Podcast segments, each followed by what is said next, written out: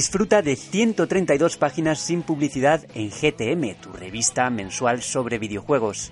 Suscríbete en gamestribune.com desde 2,49 euros. Recordamos que este programa es posible gracias al apoyo de nuestros socios.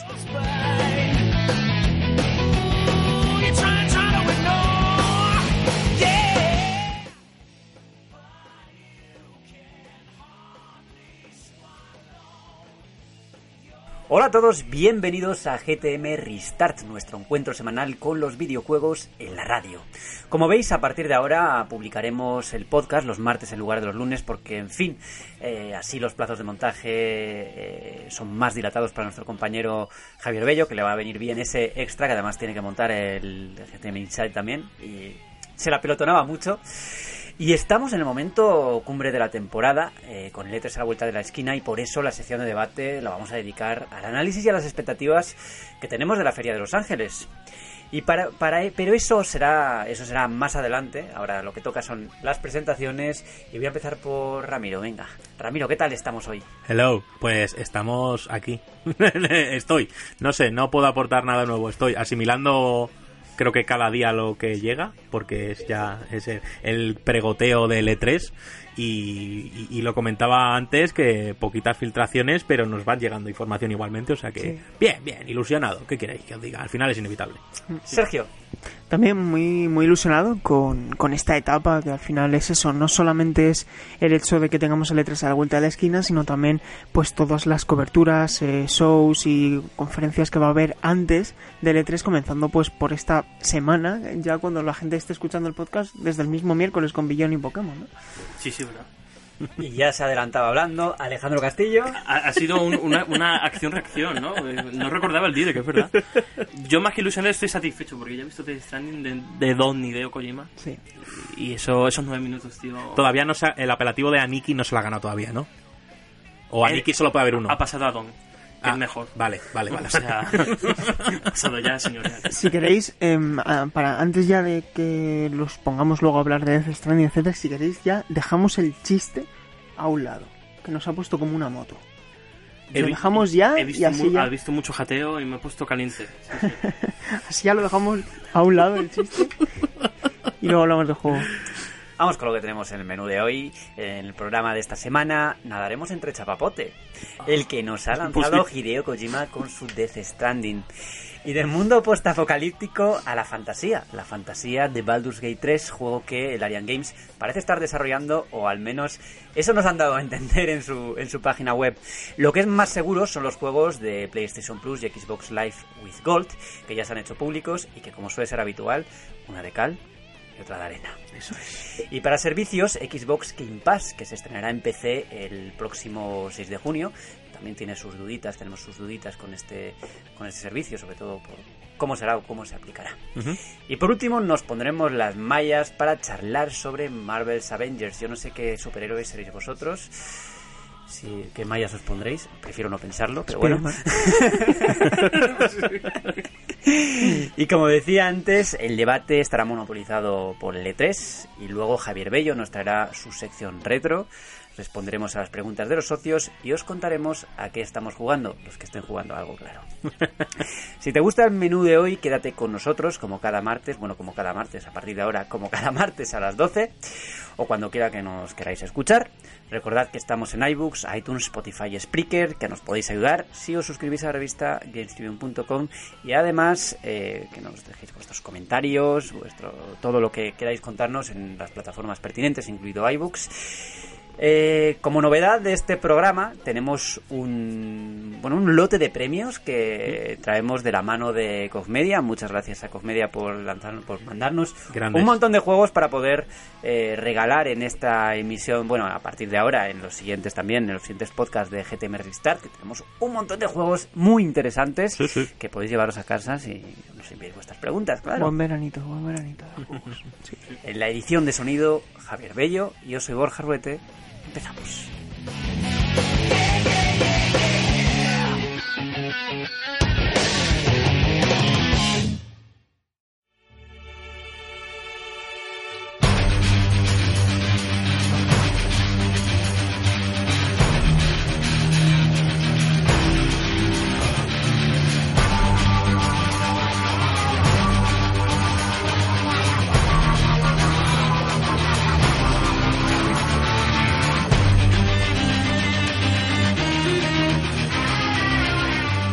Decía en la introducción que íbamos a nadar entre chapapote y entre un chapapote que todavía no tenemos claro exactamente lo que es.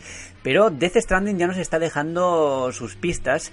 Eh, se ha mostrado un tráiler esta semana, un tráiler con un modelo de, de marketing muy diferente de lo que, de lo que, a lo que estamos acostumbrados.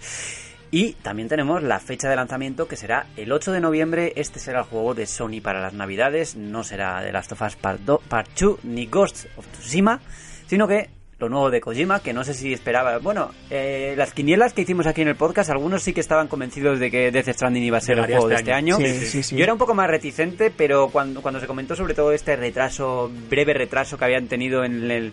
En, bueno, en su, en su planning y que finalmente, pues efectivamente va a ser breve porque lo vamos a tener justo Tres añitos, más o menos tres añitos después de desde su anuncio, que fue en 2016, en ese E3 en el que en el que salió Kojima con su I am back. Jo, es que... Y vamos a hablar un poquito sobre eh, lo que nos ha deparado este tráiler, lo que sabemos del juego y lo que esperamos de él.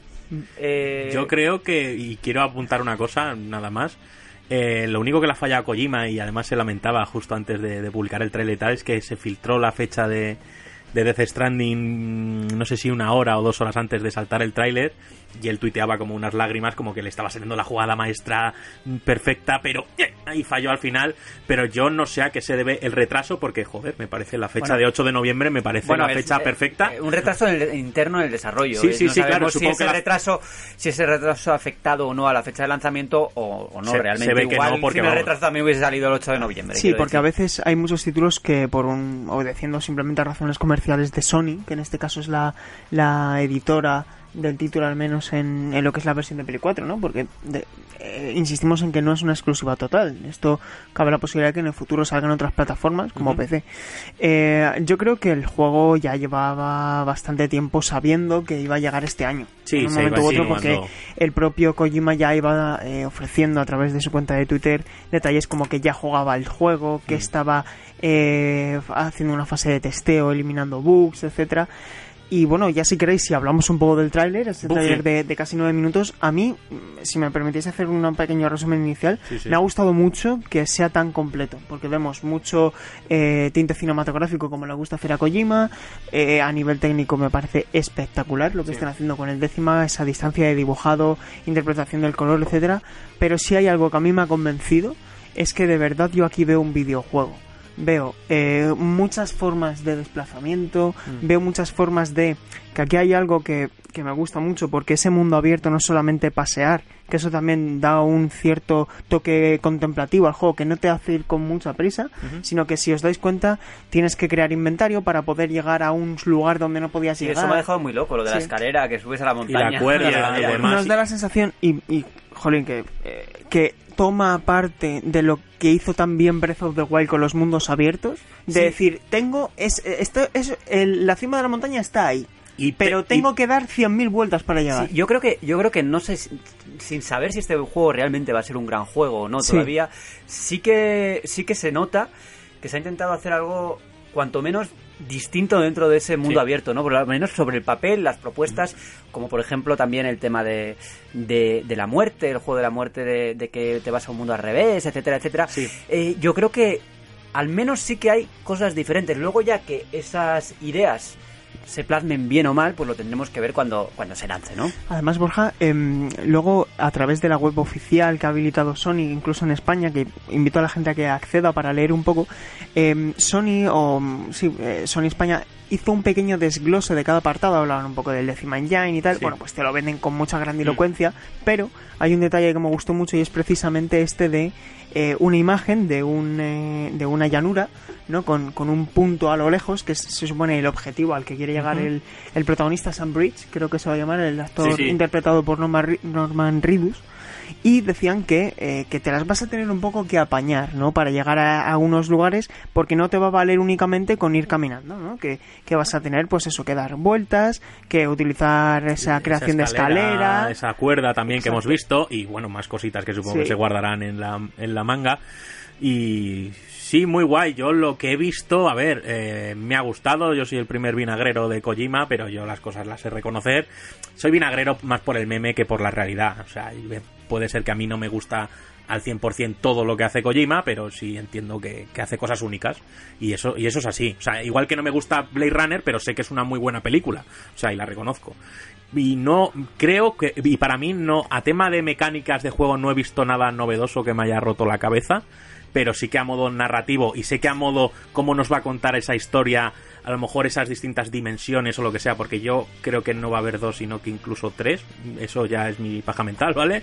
Y creo que va a ser original, incluso va a mezclar conceptos como cielo e infierno, me parece a mí, y demás, entonces, no sé, me mola, me mola. Es que todavía... No, a ver, sí. eh, hay, dos, hay dos apartados también interesantes que, res- que resaltábamos en una noticia aparte, que es el de que va a haber online asíncrono, Sí, es decir, que tú vas pasando por ahí y te vas a encontrar huellas y eso va a ser de gente, de otros caminantes, de otros transeúntes, ¿no? Porque al final parece que el juego trata de una expedición, ¿no? De, eh, hay un cierto un, un conflicto. viaje nor- por Norteamérica, ¿no? Un Porque- viaje, Una Sí, hay- Norteamérica con una que Destruida. ya sí sí destruida que es una especie de, de unificación de Necesitas reconectar el- eso es eso sí. es eso es A, a mí me parece la temática espectacular. Sí, pero a mí me gusta el trailer porque muestra sin mostrar, porque no desconocemos el objetivo jugable, ¿no? Lo Sí, sí, sí, exacto. Punto A, punto B, pero se ven campamentos, se ven recursos. se ve combate cuerpo a cuerpo, se ven fases de tiros en tercera Shooter, persona, se ve eso, eh, eh, desplazamiento con una moto. Es decir, está, yo creo que va a ser muy variado y al, fin, al principio yo era el principal,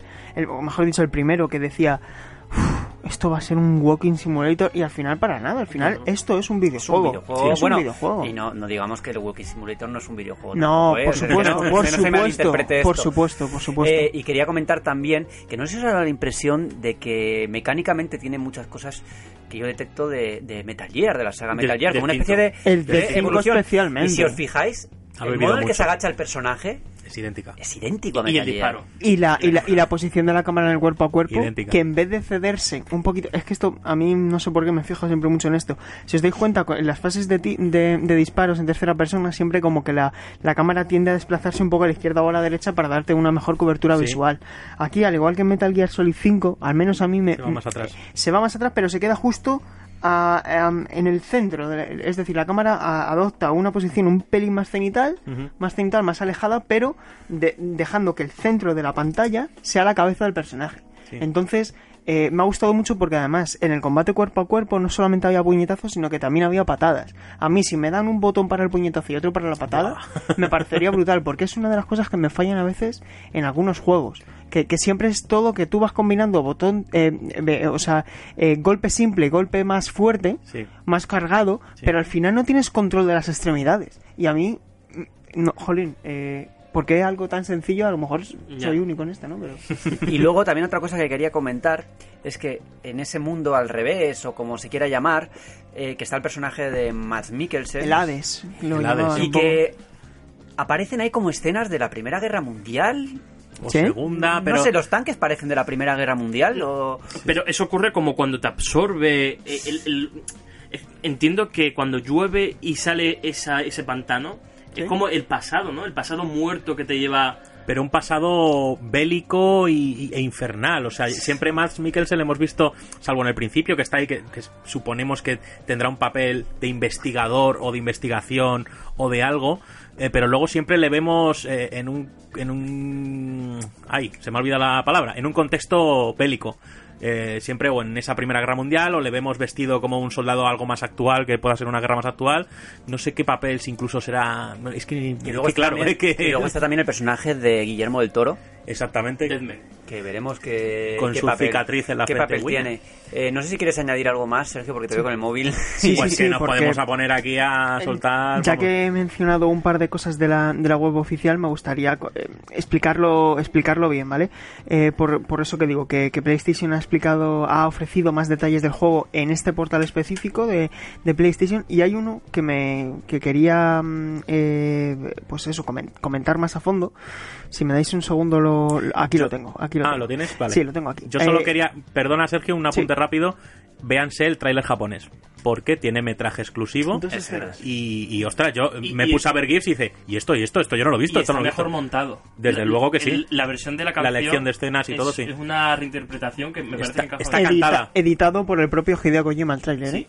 que de hecho luego comentó en su Twitter que no pudo conseguir esos álbumes en Japón y los tuvo que eh, Mediante- comprar en un viaje que hizo a Suiza o a Con- Alemania. gracias a, y no y gracias a Sam Lake conoció a la Eso. gente de Apocalíptica es. y demás o sea que ahí se ve el- los entresijos del Sí. mundo del videojuego y demás o En sea ese, que en ese caso es que. Kojima maneja muy bien la música Sí. y los trailers lo- eh, es un genio a la hora de hacer ese tipo de, de Totalmente. montajes. Además se le ve una persona que sabe muy bien rodearse de gente importante Mm. y que tiene que dominar mucho la palabra para tener para estar siempre rodeado y, y considerar amigos a gente tan Lo es cual que es difícil con su idioma. ¿eh? En este caso ha hecho muy bien, eh, Kojima ha hecho muy bien eh, lo que otros no han conseguido, otros creadores importantes que se han marchado de su empresa, digamos, de siempre. Ya. Y, Y no han creído que solos o casi solos van a poder hacer lo que hacían en la empresa grande y lo que ha hecho Kojima es rodearse de la gente con la que ha estado siempre o con la que o con la que ha trabajado como Yoji Shinkawa, etcétera, para, para, para construir su nuevo proyecto, ¿no? Y, y ya se, se hizo un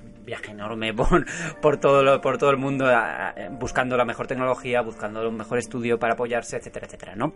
Eh, Sergio, vamos a terminar Sí. ya con Death Stranding, nos comentas lo último que tienes ahí plan. eh, Eh, hay un pequeño eh, apartado en esta web que habla de que la muerte no es el final, es decir, que no va a haber pantalla de game over, sino que yo lo que entiendo aquí es que va a haber una especie de fase bonus, ¿vale? Cuando mueres, y os explico, es un pequeño párrafo.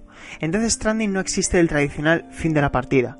Si pierdes la vida durante un combate, acabarás en un reino al revés, en busca de una forma de volver con los vivos. Elige cuidadosamente tus métodos de combate, puesto que matar a, un, a tu enemigo casi nunca es la mejor solución. Además, todas las muertes tienen sus consecuencias. Me parece muy interesante.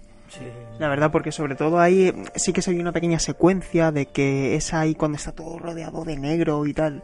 y como que van emergiendo esas cosas Sí. y demás bueno qué Y chulo ya bueno, por último, es que el juego va a estar en España localizado completamente al español, es decir, va a estar traducido y va a estar doblado.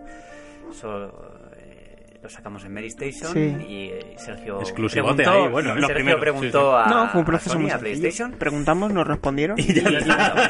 Claro, que la puerta oiga señora Sí, sí. tiene esto sí bueno Preguntamos. fantástico Eh, Hay muchas veces que no se hace periodismo solo por no preguntar. ¿eh? Sí, claro. Esperamos la noticia, pero hombre, la noticia hay que ir a buscarla, supongo. Yo Eso puedo- es así. Sí, joder, a mí no se me había ocurrido porque yo realmente pensaba que estaba confirmado el doblaje. No.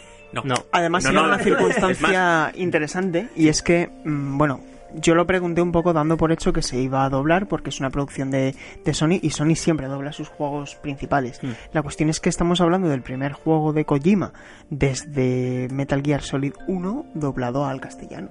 Entonces, creo que eso para los fans de Kojima ma- tiene mucho, valor. Sí. Eso es. ¿no? Sobre todo viendo lo que pasó con- recientemente con PlayStation Classic, que nos Oh. metieron ahí el, Nos quitaron ese. nos metieron la ROM del, de- del Metal Gear Solid 1 en inglés y bueno, pues yo creo que esto podrá alegrar mucho al consumidor de PlayStation en España. Un juego que seguro, seguro, seguro va a venir doblado y esto lo voy a meter porque no está en la escaleta. Es Call of Duty Modern Warfare que se ha presentado esta semana. Es una especie, o parece ser una especie de reinterpretación de lo que era el juego original, porque hay personajes del juego original. Software reboot. Entendemos que la historia será diferente o que No. será narrada de manera diferente. Eh, lo interesante, así grosso modo, es que vuelve el modo campaña. Sí. eh, algo que desapareció en Black Ops 4. Ujú. Y no sabemos, por ejemplo, qué va a ocurrir con el modo Battle Royale. Si se- Sí que habrá un modo cooperativo. Que Eso no es, está anunciado. eso es, Yo eso creo que es. esto es una declaración de intenciones de que quieren seguir dando vida a, a Blackout, porque si no lo estarían matando Sí. con 12 meses de vida. Sí, probablemente, probablemente sea algo- Complementarios, se desligue, se desligue de- de- Claro. del, del juego principal, porque no tiene sentido sacar cada año un nuevo Battle Royale. No. Y se esforzarán en hacer, pues, mm, de mejorar el multijugador y de hacer eh, un modo campaña que esperemos. A mí los últimos, lo- lo- las campañas de Infinity War me han gustado tradicionalmente.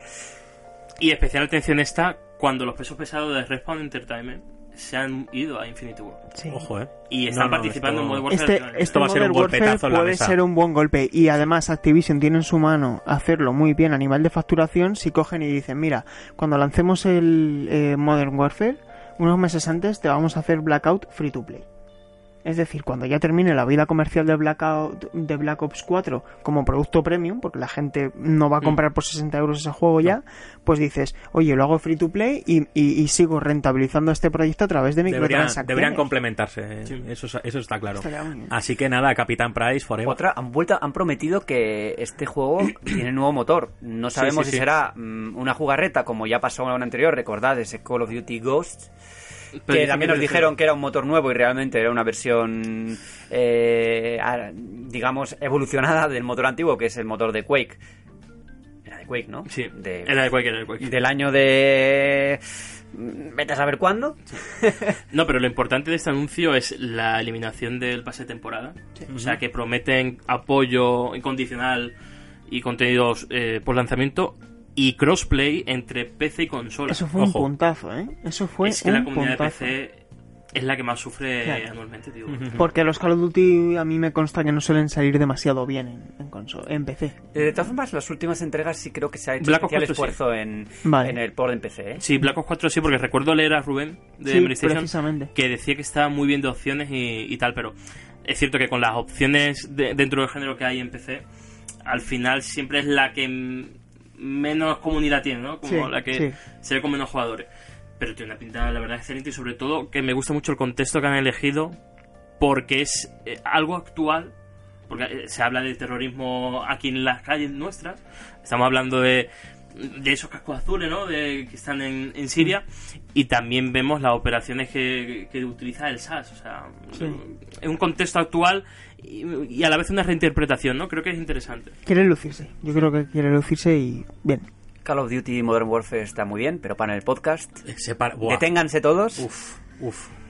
que Larian Games parece chan, chan, chan. estar desarrollando Baldur's Gate 3 y no es algo que nazca de un rumor, sino que nace directamente de la página web de, de- del estudio, que se- recordamos que es el estudio de Divinity, un, probablemente es el mejor estudio actualmente que hace RPGs, RPGs clásicos de la vieja escuela. Y para mí es el candidato ideal para hacer un Baldur's Gate 3. Lo que ha pasado es que han publicado en su página web un 3, un 3 que ya he comprobado que no se parece al del 2 de Baldur's Gate 2, ni tampoco se parece al 2 de, de De Divinity. Divinity tampoco. No, es un 3 distinto. Es un 3 que en lugar de ser recto es eh, curvado. Inclinado, sí.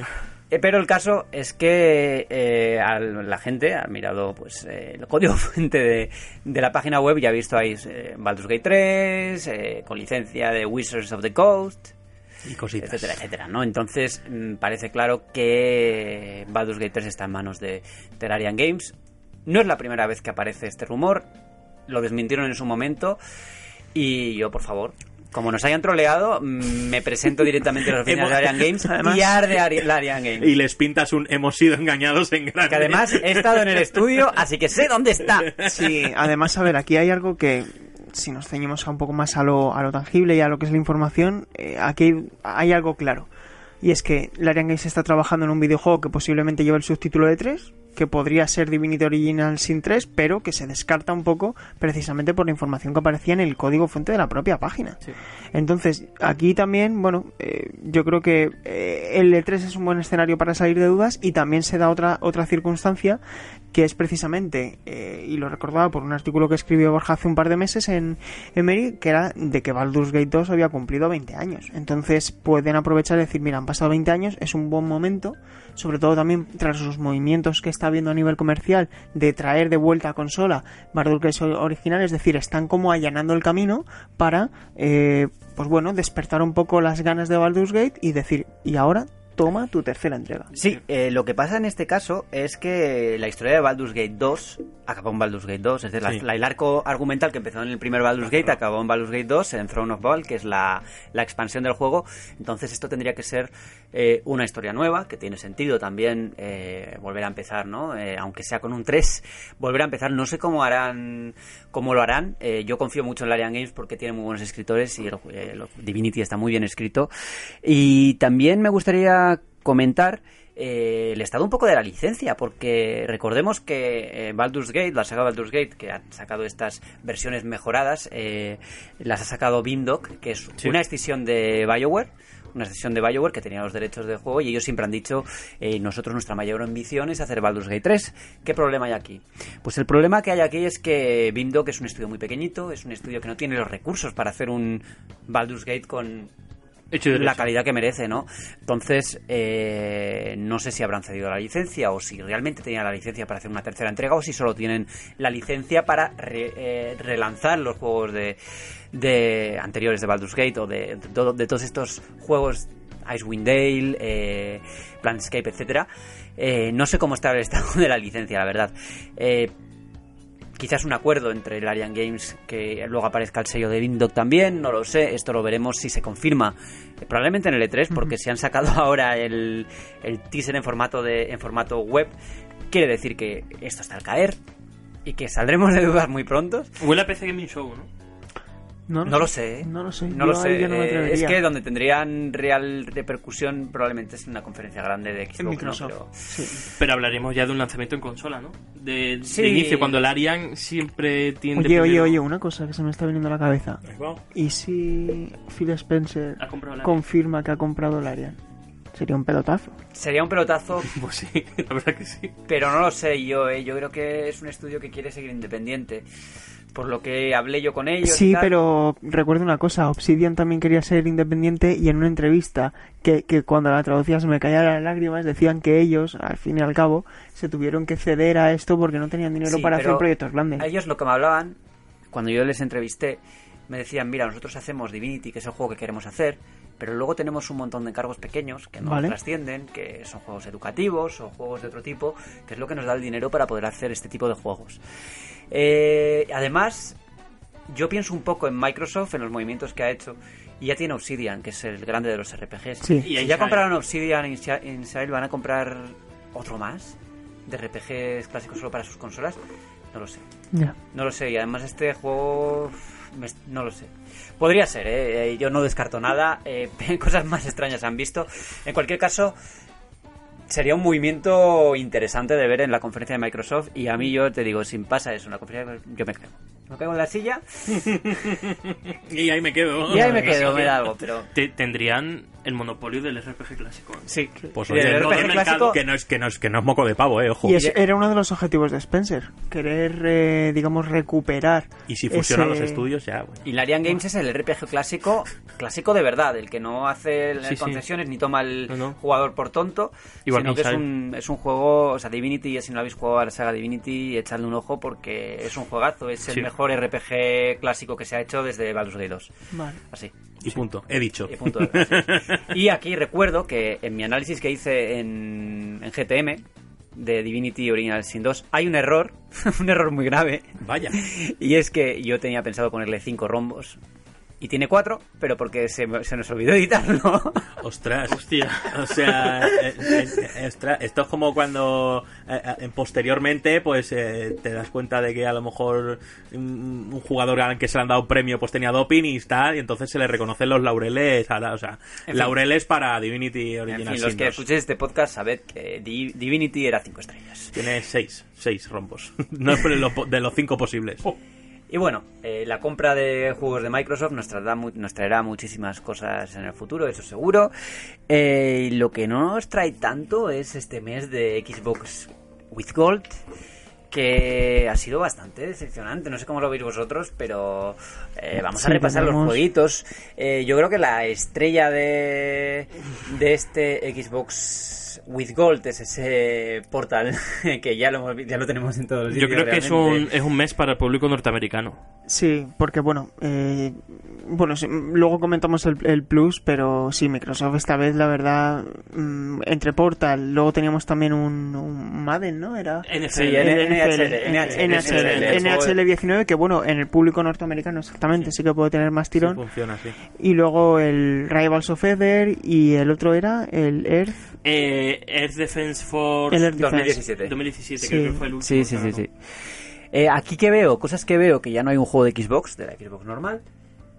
Pero es que se va Este- rotando. no, es que Va eso rotando, ¿no? sí, siempre, no siempre yo está pensaba que siempre había uno de No. Xbox. No. Pues no sé, eh, bastante decepcionante. Mm, es verdad que Portal es un gran juego, pero es un juego que, no sé, todo el mundo está ya ¿no? Es muy un- visto. Está resobado ya por todos lados, ¿no? Sí, sí, sí. Yo aquí este mes sí que he visto bien, por ejemplo, he visto bien los juegos que, que nos ha traído PlayStation, PlayStation Plus. Que hay un Eh, matiz también, porque este mes hemos dicho, ostras, hay un buen subidón en la calidad de los juegos de PlayStation Plus y al poco rato nos enterábamos El pavito. de que hay un pequeño subidón De precio. del precio mensual que pasa de 7,99 euros a 8,99 euros.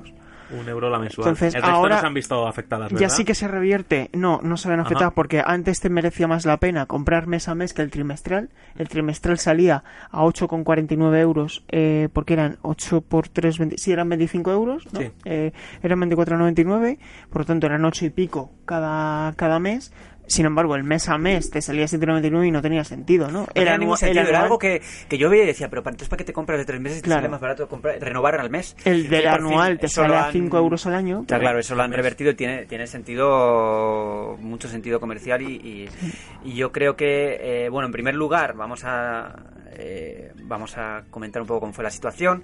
Eh, lo que ocurrió fue que eh, varias, gente, varias personas europeas eh, recibieron un email de PlayStation Plus eh, diciendo que, que efectivamente que se, esa suscripción mensual subía un euro y, tam- y también en Japón se vio el email. No se sabía qué iba a pasar en España. Nosotros en Meristation preguntamos a ver qué, cómo iba a ser la situación y al principio nos comentaron que no tenían datos.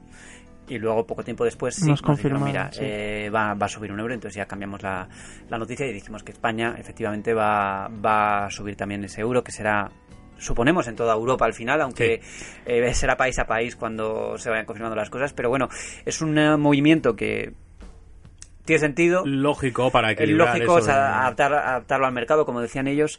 Y también Y- puede ser una consecuencia de, del Brexit, que al final si quieren tener una paridad y tal, y o sea, una paridad, una eh, sí, un, eh, un precio igual en, en todos los territorios a pesar del cambio de divisa, sabemos que hace unos meses se confirmó también un- una subida de precio que no afectaba a España, pero sí a Reino Unido de- Sí. del Gold. Entonces esto puede ser una reacción y Sony en vez de, habrá cortado por lo sano a lo mejor y a- Sí, pero de momento se mantiene el precio trimestral y anual se mantiene como está. Eso sí. Es decir, no va a cambiar el precio de momento. Y si lo cambian, tendrán que justificarlo de alguna manera porque recordemos que dejaron de repartir juegos de PlayStation 3 Y Vita. de PS Vita con la excusa de que, iban a haber- de que iba a haber mejores juegos.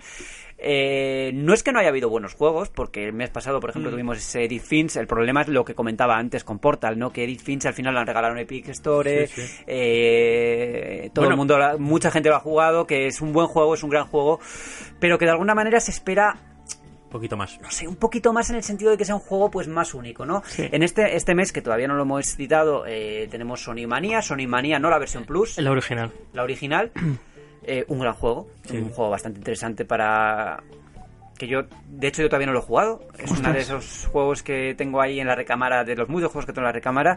Eh, tenemos también ese eh, Borderlands de Handsome Collection, Muy que incluye Borderlands 2 y Borderlands Para preparar el terrenito. eh, de pre-sequel muy interesante para, para preparar es verdad para preparar ese terreno hacia Borderlands 3 ahora que se rumorea que no está confirmado no es oficial que va a haber un DLC para el 2 que va a unir los arcos argumentales del 2 y el 3 esto no es eh, recalco no es información es un rumor que insistente pero un rumor que también sería inteligente, ¿no? Sacar ahora en breve un, un nuevo DLC para prepararte para la tercera entrega y luego ya en septiembre, eh, pues ahí tienes el, eh, pues está abonado para, para Borderlands 3, ¿no? Sí. Y ya por último, eh, recordemos que en España y en Portugal tenemos un juego que siempre dan de PlayStation Talents y este juego es muy interesante, es Any- Anyone's Diary, es un juego que yo he probado para VR que me gustó bastante. Eh, dura un par de horitas, pero son unas dos horitas muy interesantes porque es un juego de plataformas que combina puzzles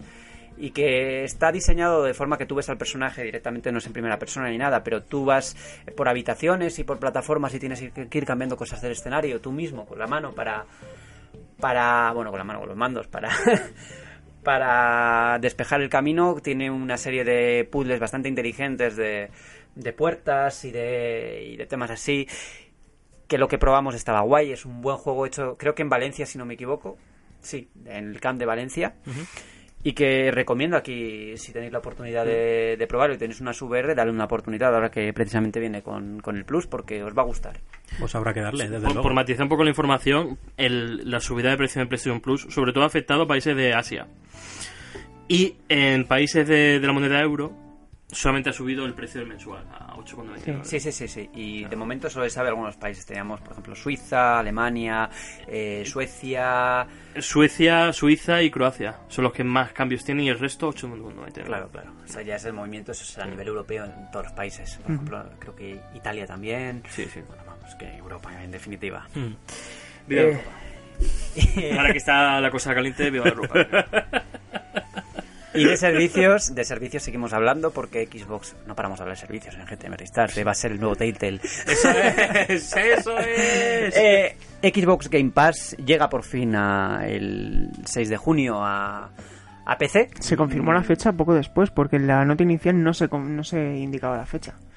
Pues sí, eh, el- tenemos dudas con Xbox Game Pass en PC, porque no queda muy claro si va a ser un servicio aparte del de consolas, si va a ser una suscripción aparte, si va a estar todo eh, en conjunto, si va a ser un catálogo diferente, si no, tal, tal. Yo creo que el catálogo diferente sí que va a ser, porque se negocian cosas diferentes, pero me parecería un error tremendo que fuera algo separado, precisamente cuando lo que aboga Microsoft, o lo que abogaba Microsoft hasta hace poco, era que un servicio, todas las plataformas. Sí, de hecho, a mí hay una cosa que me llamó mucho la atención en la nota previa que nos mandó eh, a- con fecha de embargo en Microsoft, y es que no hablaban, no utilizaban la palabra the same. O sea, hubiera sido mucho más sencillo de decir, es lo mismo, pero en PC. Pero, y aquí te lo describo. Eh, one subscription, one service. Sí. Ya está. No, aquí te hablaban de que vas a tener más de 100 juegos cuando en, en Xbox One normalmente dicen que hay más de 150, eh, más de 75 compañías. Hay algo importante y es que se mantiene ese compromiso de que todos los juegos bajo el sello de Xbox Game Studios van a estar desde el día 1. Esto nos garantiza que juegos como el nuevo Ori, eh, Gears of War 5, el, el primer proyecto de The Initiative, el siguiente de Tartan Studios, Halo Infinite, eh, Playground eh, Games, todo eso va a estar el día 1 en Xbox Game Pass también en PC. La cuestión es lo que lo que comentabas tú, Borja. Eh, yo tengo, imagínate, un año pagado de Xbox Game Pass. El día 6 de junio voy a poder encender mi ordenador y acceder a todo ese contenido con mis partidas, con todo. ¿Qué va a pasar aquí? A ¿Qué ver, se va a migrar y qué no? Yo entiendo que, bueno, ahora es verdad que todavía tenemos, eh, los que tienen Game Pass en Xbox One pueden acceder a ciertos juegos en PC. Sí, Yo lo que entiendo es que eso va a seguir siendo así. Eh, en la nota de prensa igual lo que cambia un poco es que han adaptado la interfaz a, a PC, han cambiado lo que es la interfaz. No, porque será un launcher. Claro, pero lo que no tiene sentido es que sean dos suscripciones separadas. No. Eso no tiene sentido. No pueden caer en ese error. Y porque no si creo que ya va- no. vaya a pasar. Lo que sí que entiendo es que puede ser, mira, para entendernos, ¿no? Netflix en Estados Unidos, tú lo enciendes y bueno, es verdad que tiene una misma interfaz que en España, pero tiene un catálogo distinto. Sí. Y yo sí que puedo entender que tú enciendes eh, tu PC y tienes un catálogo X, enciendes tu Xbox One y tienes un catálogo Y. Ajá. Exacto. Lo que no entendería es que mm, mm, ahora, de repente, tuvieras que pagar una nueva suscripción. No, no, no. Claro, porque es que entonces ya estarían contradiciéndose ellos mismos con la palabra ecosistema. Eso ya no sería un ecosistema. Porque si yo tengo una cuenta de iTunes y tengo comprada la película de Spider-Man Into the Spider-Verse, ¿vale? Sí. Que mm, no es el caso, pero que ya estaba, quiero decir que yo la puedo ver en mi iPhone, en mi iPad y si me sea. meto en el Apple TV la veo también. Claro. Eso es un ecosistema. Entonces, si yo estoy pagando por una suscripción y no puedo acceder a todo eso, pues es como si, por ejemplo, el PlayStation Plus es diferente en Vita y en Play 4. No tendría sentido. Es que lo que nos han vendido además es que todo es un ecosistema, que todo va bajo el paraguas de Windows 10, Sí, sí. que todo está integrado, etcétera, etcétera. Matizamos que esto una- no está confirmado. Claro, no está confirmado, no está confirmado porque no, no, no han sido demasiado claros. Claro, Y- igual ha sido un problema de ambigüe- y la- comunicación y, Claro, pero es que la ambigüedad, extrema la ambigüedad es sugerente Ya. y es sospechosa. Sí. Entonces, ¿por qué algo tan sencillo falla y no se comunica? Claro, ya tú levantes la ceja. Entonces vamos a ver qué sucede. Saldremos de dudas en la conferencia de Microsoft. Incluso el- el- la franja de juegos, ¿no? Que dicen más de 100. Yo creo que el- el- la mayor diferencia será los juegos retrocompatibles, ¿no? Porque, No lo sé. Claro, a, al estar- A al lo mejor solamente Os han dejado a todos ahora Claro, pensando es que- ¿qué, qué va a pasar ahora macho? Es que a lo mejor eh, eliminan de la ecuación los juegos originales de Xbox Claro, y eso. solamente introducen los de Xbox One. No lo sabemos. Es que, tenemos un, un pitoste ahí sí. que, a ver, en a cualquier que- caso a es que una excelente noticia. A ver, yo creo que en la conferencia de Microsoft se va a aclarar todo esto. Igual Sí. también es una Pero es un el 6 modo de junio, ¿no? Es que yo eso no lo sé. Es que Sale antes. de junio, es verdad. Es que se lo Pero eso está confirmado que sale el 6 de junio. No lo sé, ¿eh? Creo que sí. Es Uy, que igual la- me lo vamos, igual lo Es que he- la nota, es es que que yo te digo, yo la nota que tengo eh, se iba a definir la fecha el día 9 de junio. Eh, vamos a comprobarlo. Vamos a ver. Bueno, pues sí, la verdad es que se ha quedado... Se ha quedado buena mañana con buena equipos y yo que voy a poder jugar en PC. Jamio, que no tengo ni idea.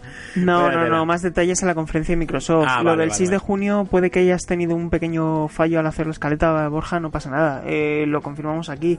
Es eh, simplemente lo que hemos dicho. A los ¿no? nuevos juegos que ya... Ah, uf, sí, sí, es verdad. No, Claro, no, el claro. 6 de junio, Toma ¿eh? la liada. El 6 de junio No, cuando no, no, llegaban no. los Eh, El vale. 6 de junio es cuando llegaban Se por te habrá resbalado de la, de la noticia anterior, de los Sí, juegos gratis. eh, emplazamos a la gente a que espere al día 9 de junio, a las sí. 10 de la noche, hora española. Vamos a ver a Fel. Una, una de la tarde hora local, 9 de la noche en las Islas Canarias, si no me equivoco, y ahí es cuando ya saldremos de dudas. Así que, Pues sí, Pues conferencia de la Microsoft. conferencia. En la conferencia de Microsoft sabremos nuevos detalles. De 6 de junio, nada. nada. Eh, bueno, eh, el último tema que tenemos esta eh, semana de actualidad es las mallas. Las, mallas que nos vamos a poner, no, nos vamos a poner mallas porque no queremos que... Habla por ti, ¿eh? Hombre, O sea, la podemos sacar la foto con mallas, pero luego, luego los socios van a quejarse de, de que a Javi Bello se la- la va a detectar el antivirus. ¿sabes? Vamos a ver, eh, Marvel's, es- Marvel's Spider-Man, no Marvel's Avengers. Ya, eh, tenemos ahí la primera clave de que esto va a ser una especie de universo, ¿no? Que puede ser una especie de universo.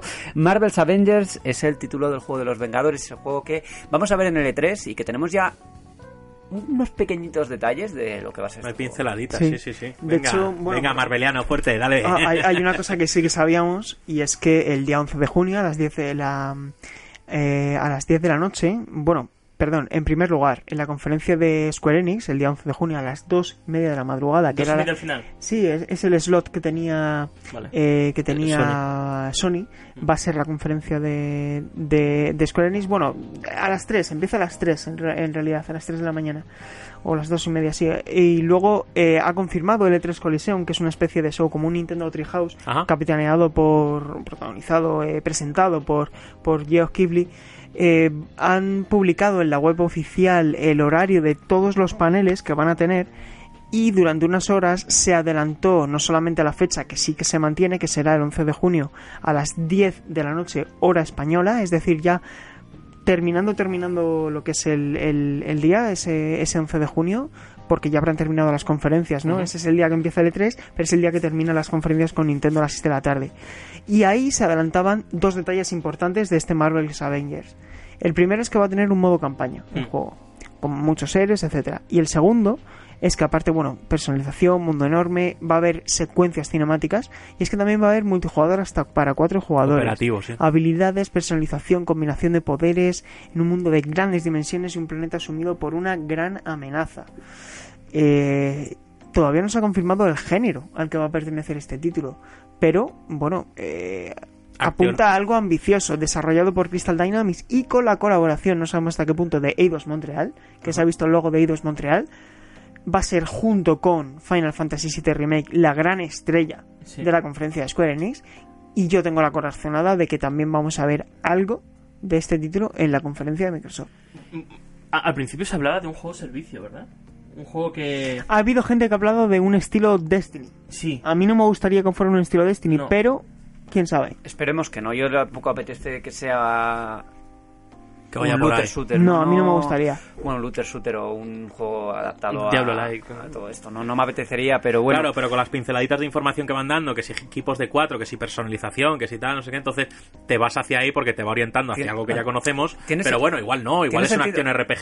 Quiero decir, mm, tiene, tiene distinto. sentido que sea algo por equipos, porque al final es eh, Avengers. Los claro, Avengers, claro. Es que es como si alguien ahora se enfadó porque dice que no es una aventura single player, solo single player. Pues a ver, es que para eso tendrías que coger mejor un, un héroe a nivel individual. Un si quieres coger una agrupación de héroes con sus diferencias, peculiaridades, filias y fobias, pues tendrías que hacer un juego con cooperativo. Lo que yo creo que lo que O sea, está claro es que este juego va a ser eh, muy ambicioso porque hemos visto que los, eh, en cierto modo indirectamente ha causado estragos en, en- en Shadow of the Tomb Raider, juego que desarrolló Eidos Sí. y que no estuvo a la altura finalmente, eh, porque probablemente no tuvo los recursos que, que está teniendo este Avengers, que como eh, ya se confirmó, bueno, se anunció hace ya dos añitos, me parece, con Sí. ese teaser en el que podíamos ver el escudo de Capitán América Ajá. y el, y el, bueno, el, el hacha, el hacha de...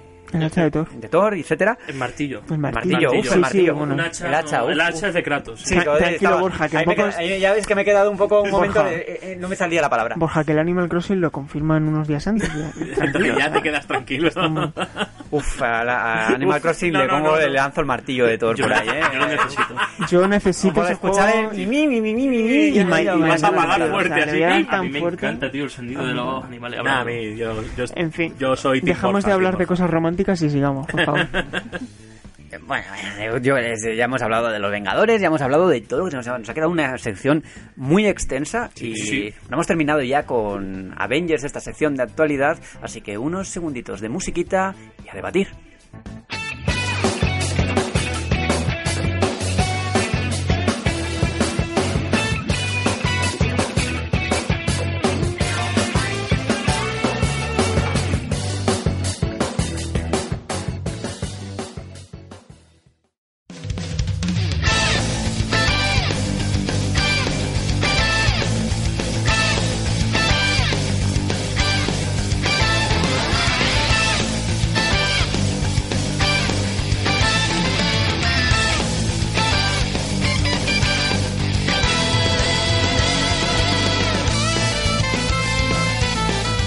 Estamos a 1 de junio cuando se cuando estamos grabando este programa, cuando lo escuchéis ya no, ya será eh, pues no me acuerdo, no las matemáticas las hacen otros.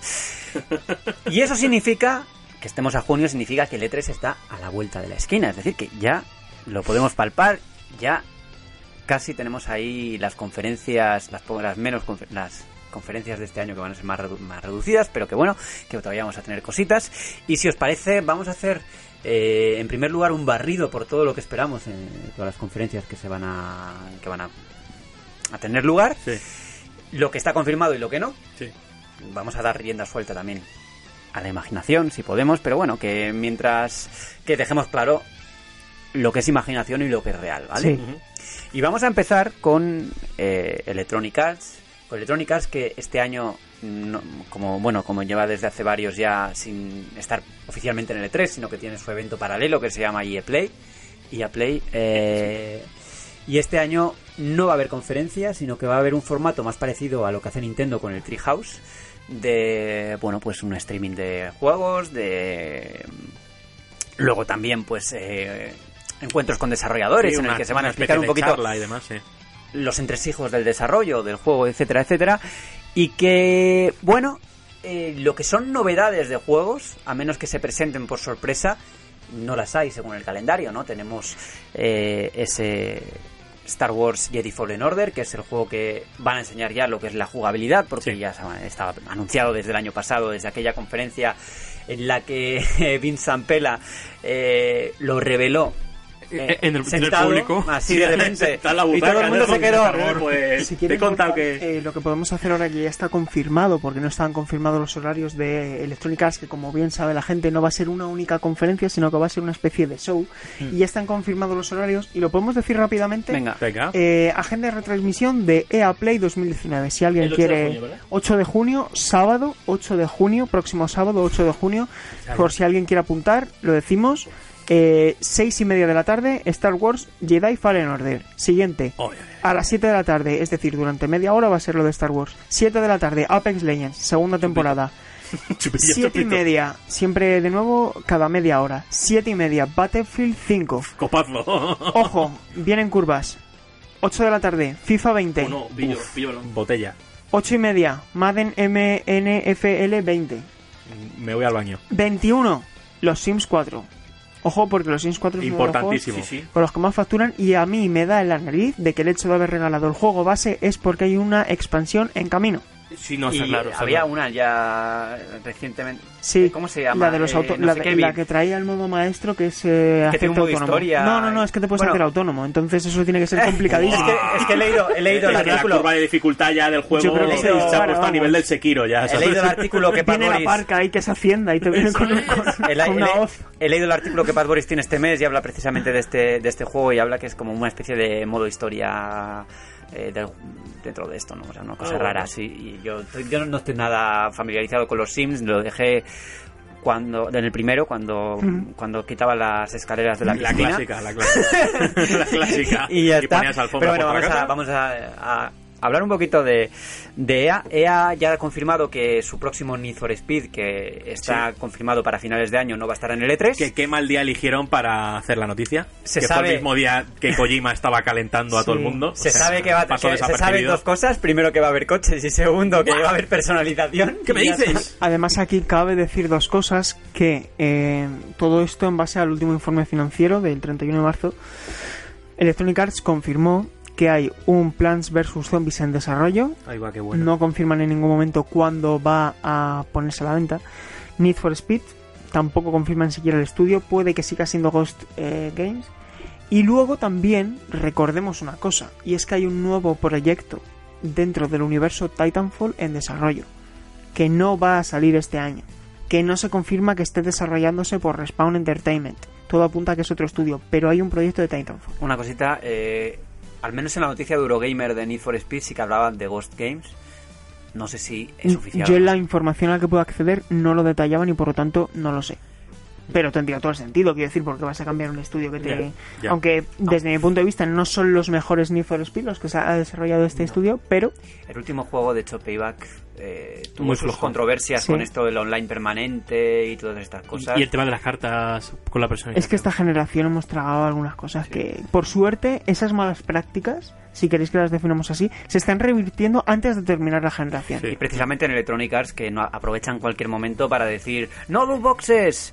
Hombre, ¡No para, microtransacciones". para ponerse la medallita, claro. Como hicieron con, con Star Wars Battlefront 2 después de la debacle y como han hecho con Jedi Fallen Order, que ha vuelto a- que han vuelto a incidir que esto va a ser algo que no, no, no va a haber este tipo de prácticas.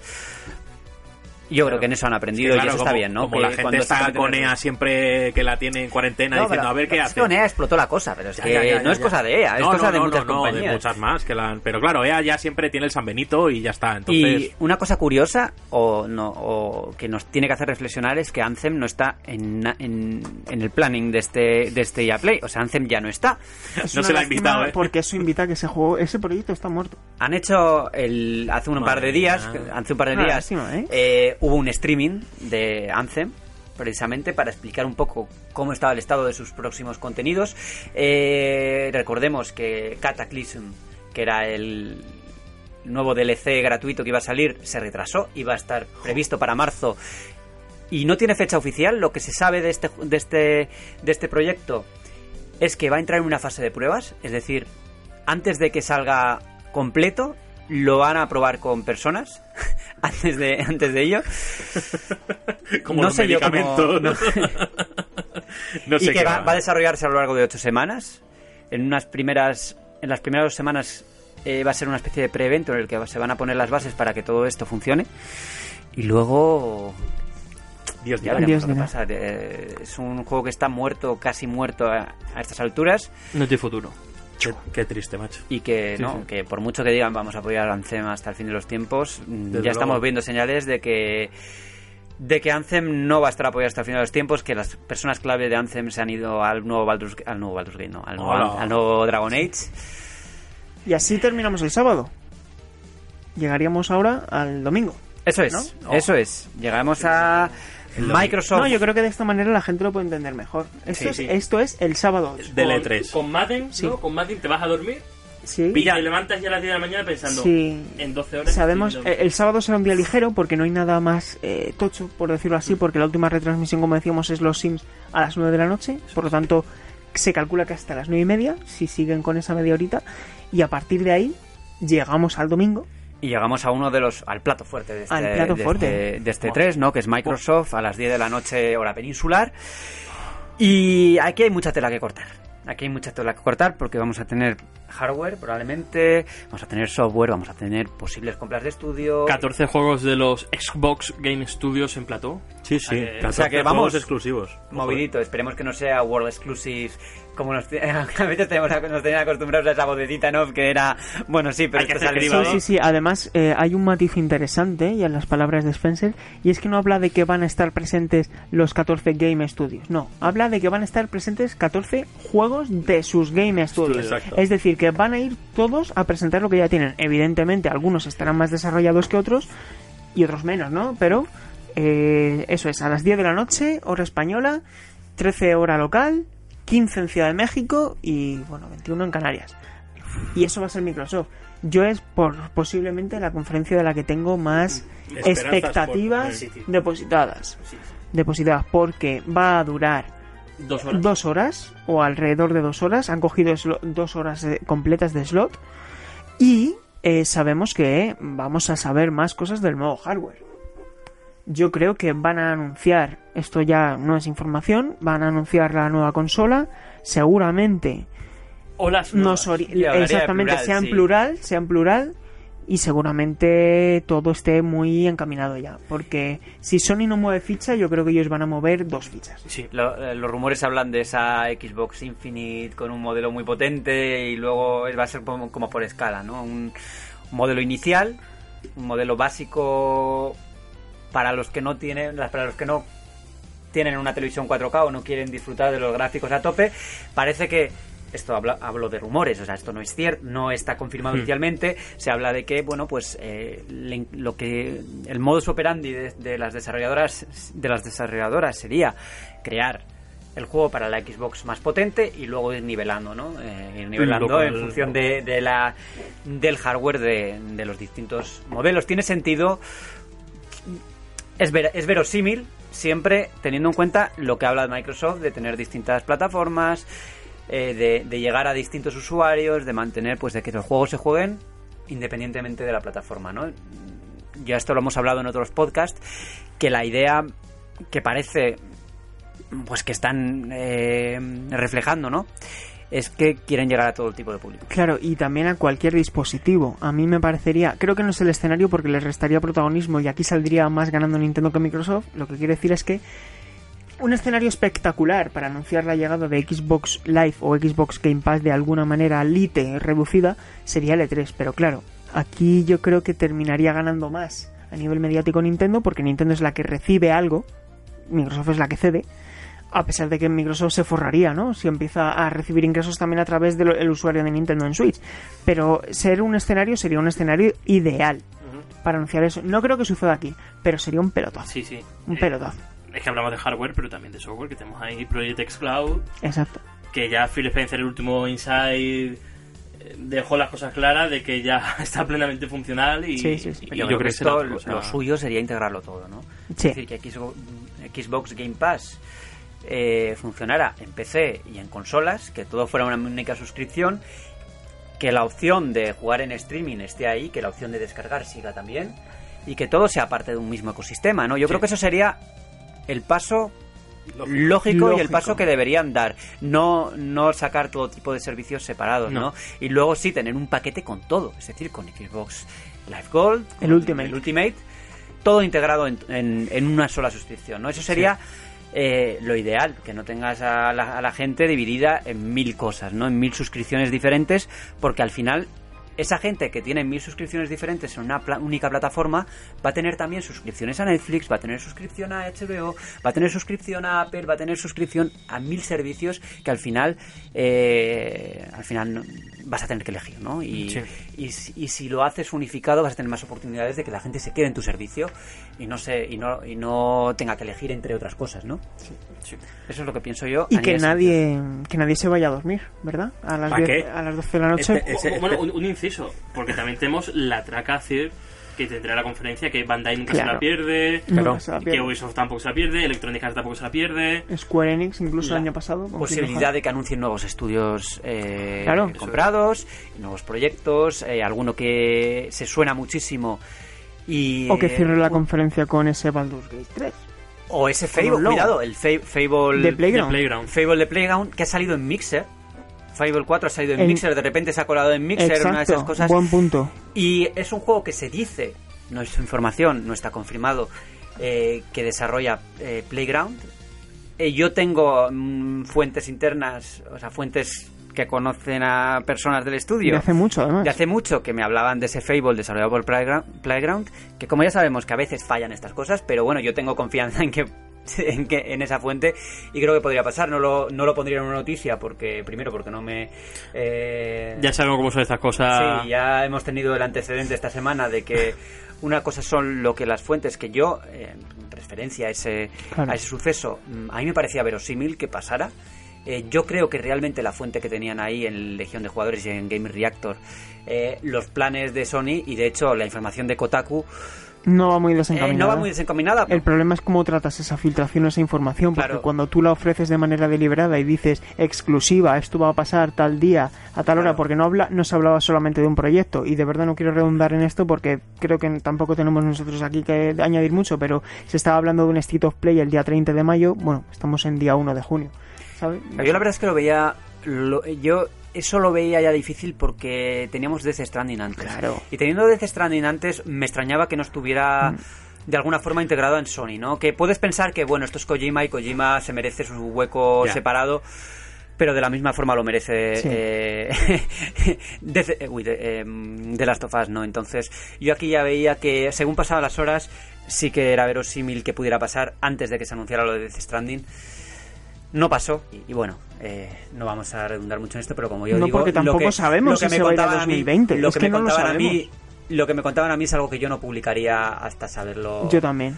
con certeza, no hasta saberlo no una porque tú y yo, de- tú y yo sabemos cosas que están sucediendo en ese desarrollo, pero que tiene también parte de encaje de bolillos, porque es conjeturas, ¿no? Claro. Es decir, está sucediendo esto, pues entonces parece que esto es lo que va a suceder. Claro, en mi caso, lo que, lo que yo sé lo sé de forma indirecta. Es decir, Claro, un amigo que trabajaba, en- que trabajaba en una empresa conocida de Londres, una empresa grande de Londres, Mm. conoce a gente de este estudio, de Playground, Sí, y le dicen esto. Es, es creíble, Claro. pero no es, es- No es alguien ha dicho algo. Claro, claro, eso no se puede. A ver, es, es evidente que tú como periodista cuando cometes un error también comprometes la credibilidad de tu medio. Jason Schroeder, ¿no? Que cuando publica algo es cuando lo ha Claro, confirmado claro. con 18 fuentes. Dos y media de la mañana. ¿Qué- qué-. ¿Qué pasa, a a- ¿qué pasa a las dos y media de la mañana? Bueno, pues que nos van a enseñar ese Doom Eternal, que vamos Uf. a ver Wolfenstein y que no vamos a ver ni Starfield ni The Elder Scrolls 6. Eso ya es, eso es segurísimo. Puede que sea la la conferencia a lo mejor aparentemente y sobre el papel en cuanto a sorpresas se refiere más descafeinada quiero decir sabemos lo que nos van a mostrar sabemos que lo que nos van a mostrar lo vamos a jugar Ya. eh, mm, quiero decir con mucho gusto Sí. porque al final Doom Eternal posiblemente me va a convencer mucho pero Uf, ¿qué, qué franquicia rescatan? ¿Anunciarán algo nuevo? Ah, ah, hay una nueva cosa. Eh, ya Sí, sabe vamos a cosas. pasar página porque influencer, Alejandro sabe cosas y Que no tampoco decir. vamos a tirar de Que la no lengua. puede decir. eh. Voy a decir una cosa a la audiencia entonces, que la gente no se pierda la No conferencia. sé, yo no me iré a dormir. Vale. no me voy a dormir. A mí No sabes me lo que me gustaría ver. Tenemos el Elder Scrolls 6 ni vamos a tener Starfield. Me gustaría ver algo de Arkane. Ciertamente sé que no va a pasar, pero Bueno, vas a ver Wolfenstein, que en cierto modo también es un no, poco pero algo de Arkane. Algo de Arkane, algo de Arkane. Puro. Vamos a pasar página que Alejandro lo va a estar pa- lo estará pasando mal ahora mismo porque sabe cosas y no puede decir nada.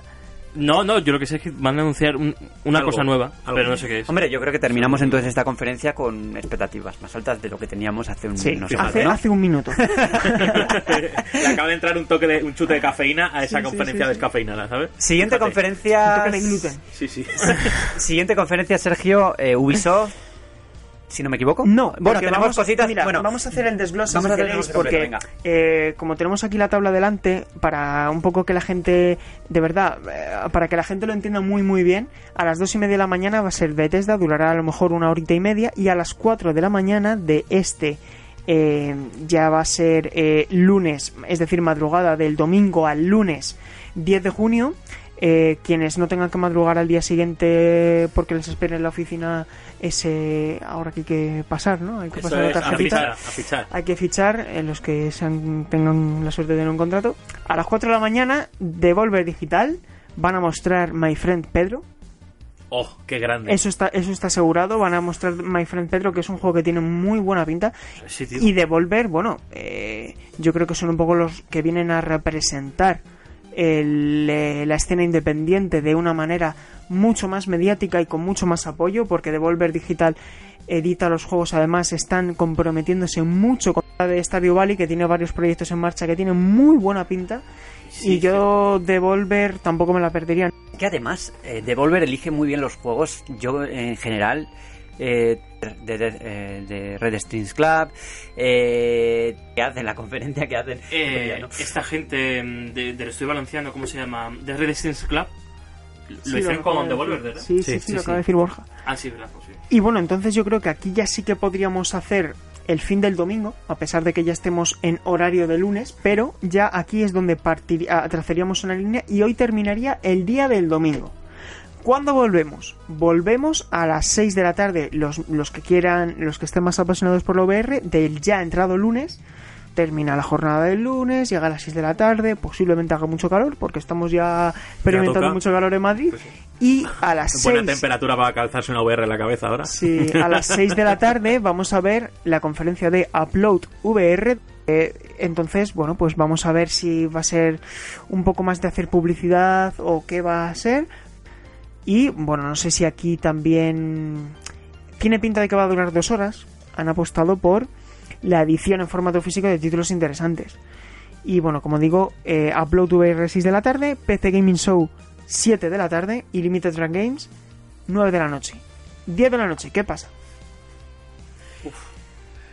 La UBI, pero la buena, ahora, ¿no? Sí, Ubi que no se va a la Ubi. Muy la UBI que para mí está viviendo uno de sus mejores momentos. Sí, sí, sí, por eso. Eh, un pequeño inciso, el último informe financiero que se publicó hace un par de semanas, Rainbow Six Siege, For Honor, eh, Assassin's Creed Odyssey y Far Cry 5, todos han batido algún tipo de récord en la empresa. Fíjate. Uno porque tiene 45 millones de jugadores, otro porque tiene 15 y es un juego con el que más facturan o ha hecho récord de facturación. Far Cry 5 porque es el juego más vendido de Ubisoft en la generación y de la serie. Algo una estarán cosa- haciendo bien. Una cosa muy inteligente que han hecho es eh, desplazar eh, Beyond Good and Evil 2 para, para otro tipo de cosas. ¿no? tipo de Eh, cosas. ah, yo creo que, en cierto modo, ese tipo de, de conferencias en las que nos enseñan un rollazo jugando Ya, durante X tiempo no tiene sentido ya. no tiene sentido para, para el tipo de formato que, que es una conferencia, ¿no?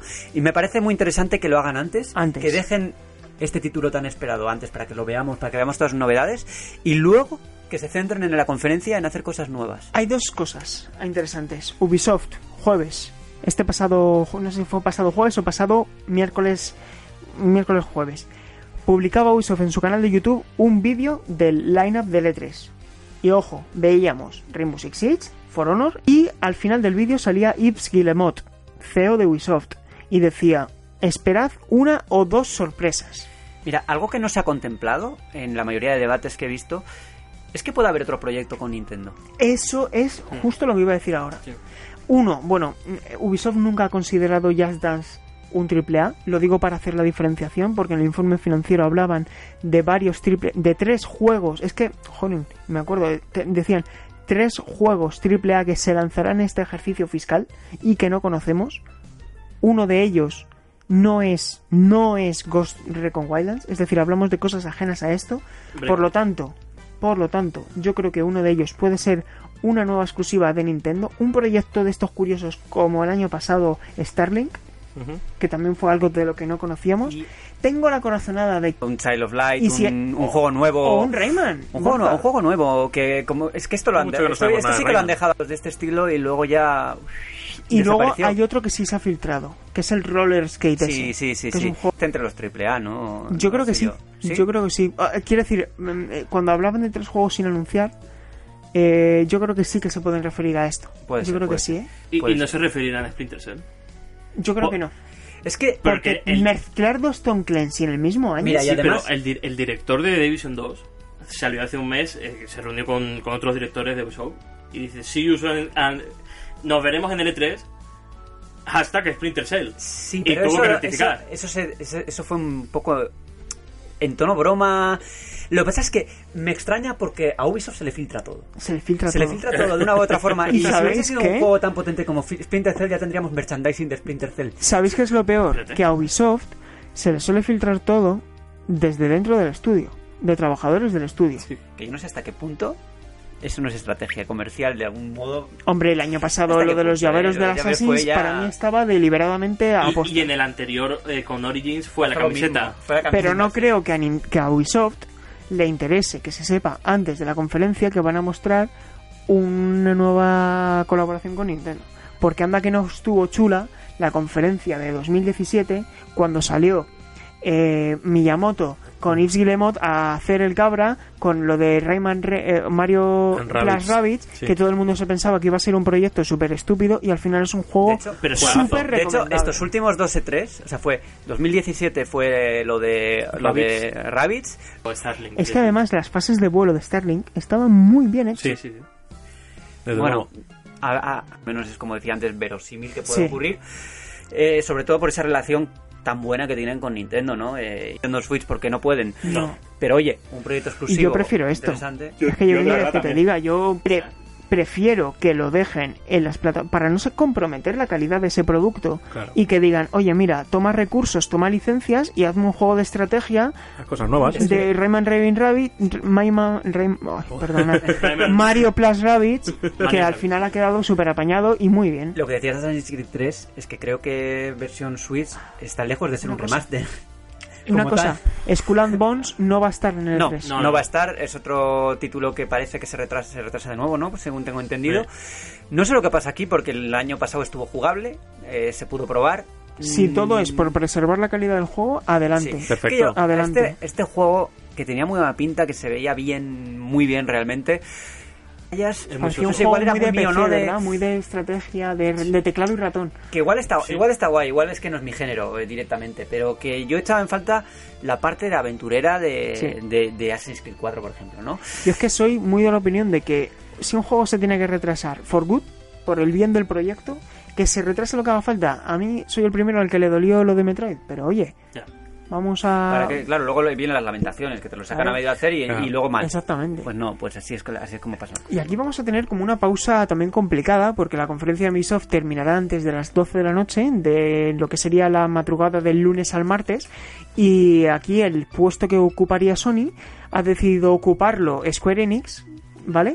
Que será a las 3 de la mañana hora española, eh, 2 en Canarias, y como adelantábamos antes, Square Enix ya ha entrado el martes, madrugada del lunes al martes, de remake. Pilló cafeína en vena, pero es que con lo que nos viene en Square Es que hay que Enix, no claro. sé, mm, más de, sobre todo de esclarecer cómo va a ser exactamente Ese ese sistema de modelo combate, de, ¿verdad? negocio, de si va a ser episódico, pero Dos, tres, va a ser cuatro. episódico en el sentido de entregas diferentes que les llaman episódicos, episodios, porque Un yo tipo el Life modelo, is Strange. el modelo Life Oh. is Strange es que no funciona. No en funciona. RPG, No, eso no, no, no, no no. funciona. O sea, y ya difícilmente, Claro, ya difícilmente funciona el Life is Strange, sobre todo cuando se, se sacan cada mm, varios meses, como para que en un RPG tan grande que estoy seguro de que una de esas entregas va a ser enorme igualmente.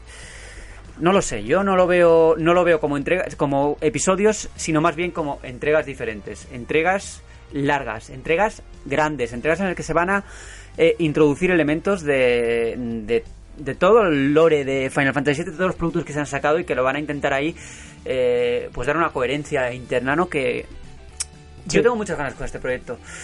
Y mira, que dure lo que tenga que durar, que dure una, hora- una horita, que dure una hora, pero que, que, que muestren bien, que ¿Cómo hagan un buen ejercicio de comunicación con lo que tengan entre manos. y que Sí, ya esté todo definido, importante. que no haya dudas después de, después de esta conferencia. Y luego yo sí que he hecho en falta de Square Enix. Ya sé que soy soñador, pero mira, se acabó Final Fantasy XV. Ya.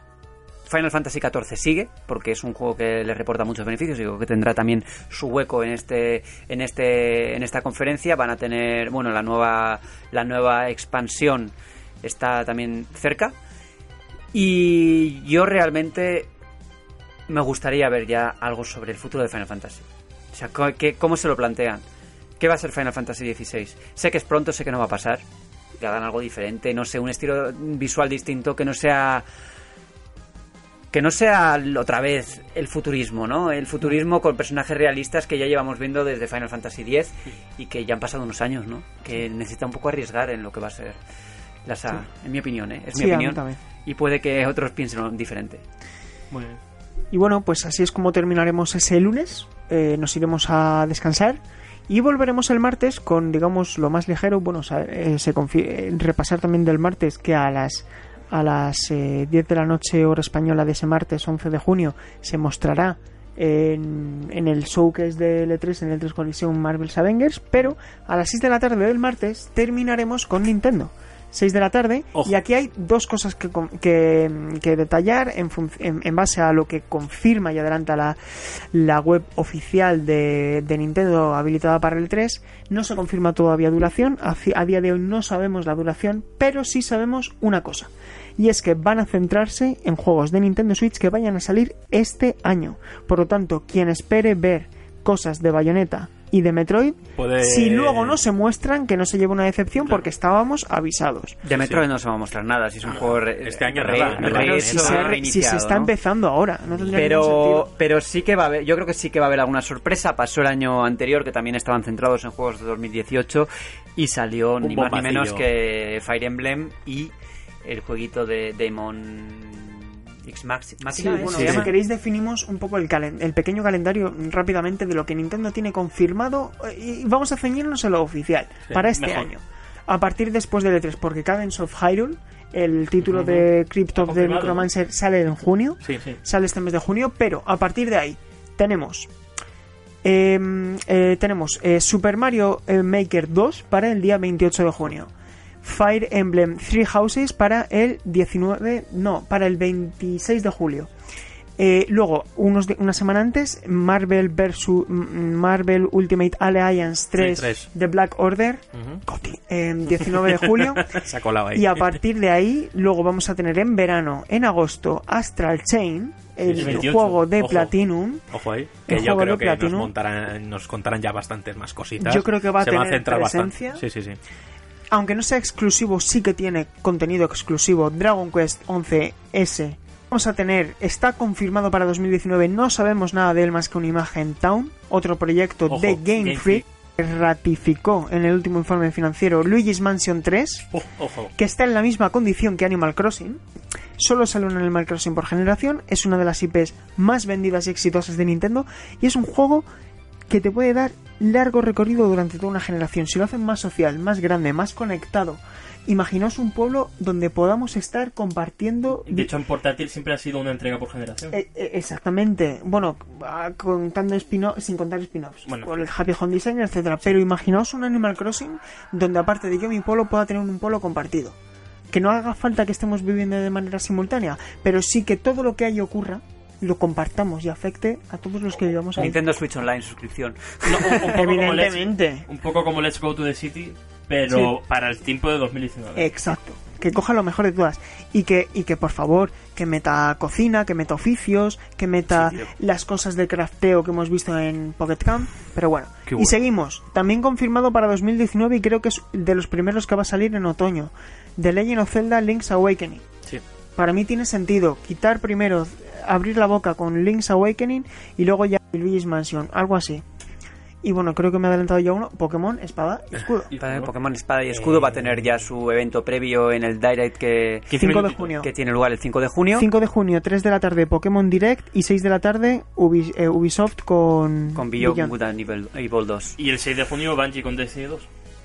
Cierto, no me acordaba yo. La temporada 2 de... Ojo, y, Sí, la, la, el- de la nueva este- etapa. sí, sí, la nueva etapa de, de Destiny 2. y un anuncio también que, que, bueno, obviamente hemos pasado por alto, pero a mí me, oye, me, me genera curiosidad, que es que han confirmado desde THQ que van a estar con un... No, y con un nuevo Darksiders. Exactamente, yo, exactamente. yo algo que creía que iban a dejar descansar, dado a, a que la última entrega pues no tuvo el resultado esperado, pero vamos, que parece ser que le van a dar un, Un cambio, Hombre, es un que- cambio absoluto. Sin entrar en spoilers, ¿vale? Pero si tú juegas a la saga Darksiders, tiene sentido que haya un ¿No Darksiders serían, 4. ¿No serían cuatro? O 4, sí. Sí. 4, 4, 4. Cuatro jinetes. ¿no? Pero he No dicho que no habría- habláramos de spoilers. Cuidado, eh. Ostras, ostras, lo que acaba de decir, madre mía. No, no, no, no, no, yo tampoco. No, pero que tiene sentido que siga en desarrollo de Darksiders. Sí, Ojo. pero yo creí que le van a dar un respirito. creía. Ojo, ojo con THQ Nordic, que no para de comprar, que tiene Alone in the Dark sí, sí. también. Tiene más de que tiene 40 juegos todo. en desarrollo. Tiene de todo, no, es una no- no locura me estoy confundiendo, absoluta, ¿eh? no o sea, tiene más de 40 juegos. Pero yo apuesto más por la Games con THQ. THQ siempre se vuelca con las ferias europeas, es un estudio afincado en, eh, aquí en, en- en Austria. Sí. Y eh, yo creo que este año, ojo, la Gamescom va a venir muy fuerte. Muy fuerte. Porque además es un escenario perfecto para, para tanto para Sony como para Microsoft. cuando se trata de nuevo hardware, ¿Tú hay que las mostrar. dos ya, vi- ya habrán mostrado. En hardware? agosto yo creo que ya sabremos Sony cosas también. de Sony también. Que le llamamos de debate, pero a veces es un poco de intercambio de, Sí. de opiniones y de información. Yo, Yo creo que que, sí. por mucho que siempre decimos L3, pues está muriendo, L3 tal, al final llega L3 y estamos todos, eh, eh, pues eso. Sí. Yo creo que hemos hecho una transición en este 3, que este 3 va a ser más de certezas, en lugar de bombazos como tal, de un tráiler humo que, que no va a sale ser y, de y cosas aplaude, muy ¿no? a largo No, plazo. no. Pero a veces cuando das por muerto algo, o das, o crees que algo va a ser malo, ocurre justo lo contrario, ¿no? Porque Sí, tus más te expectativas bajan. Claro, y más te sorprende. Y Oye, y resulta mejor. que- y lo que está claro, o sea, ya lo que tenemos en la agenda es que va a haber un montón de grandes juegos. Claro, Eso y, ya y lo tangible, Lo lo, tan- que ya sabemos sí. que va a estar, va a estar. Y sabemos que va a salir de aquí a 12 meses como mucho todo.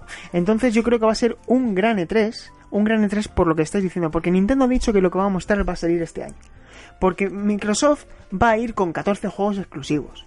Porque Square Enix va a mostrar dos de los proyectos que más esperan de lo que llevamos, de, de lo que es la generación. Sí. Y porque, mira, a mí la única, y porque EA parece que está queriendo hacer las cosas bien. Y porque Ubisoft viene de una racha de hacer las cosas muy bien.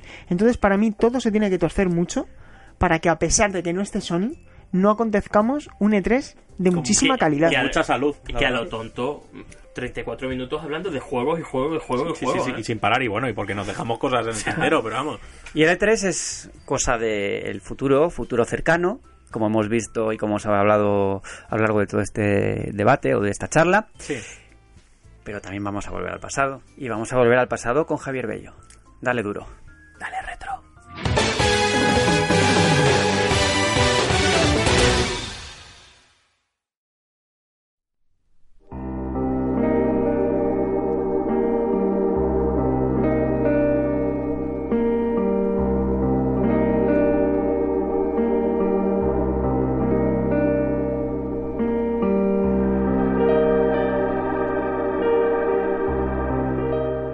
Muy buenas a todos y bienvenidos al tercer y último capítulo de este reportaje dedicado a Silent Hill. Después de haberse convertido en uno de los estandartes del género del horror, Team Silent había dado un pequeño traspiés con su última creación, Silent Hill 4 The Room.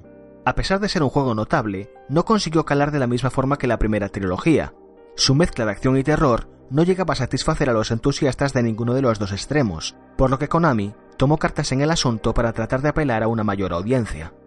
En abril de 2005, Konami desbandaría el Team Silent para poner la franquicia en manos de los estudios occidentales. Aunque nunca han dado una explicación oficial acerca del porqué de esta decisión, la especulación más popular fue la irrupción de Resident Evil 4 en la escena de los survival horror.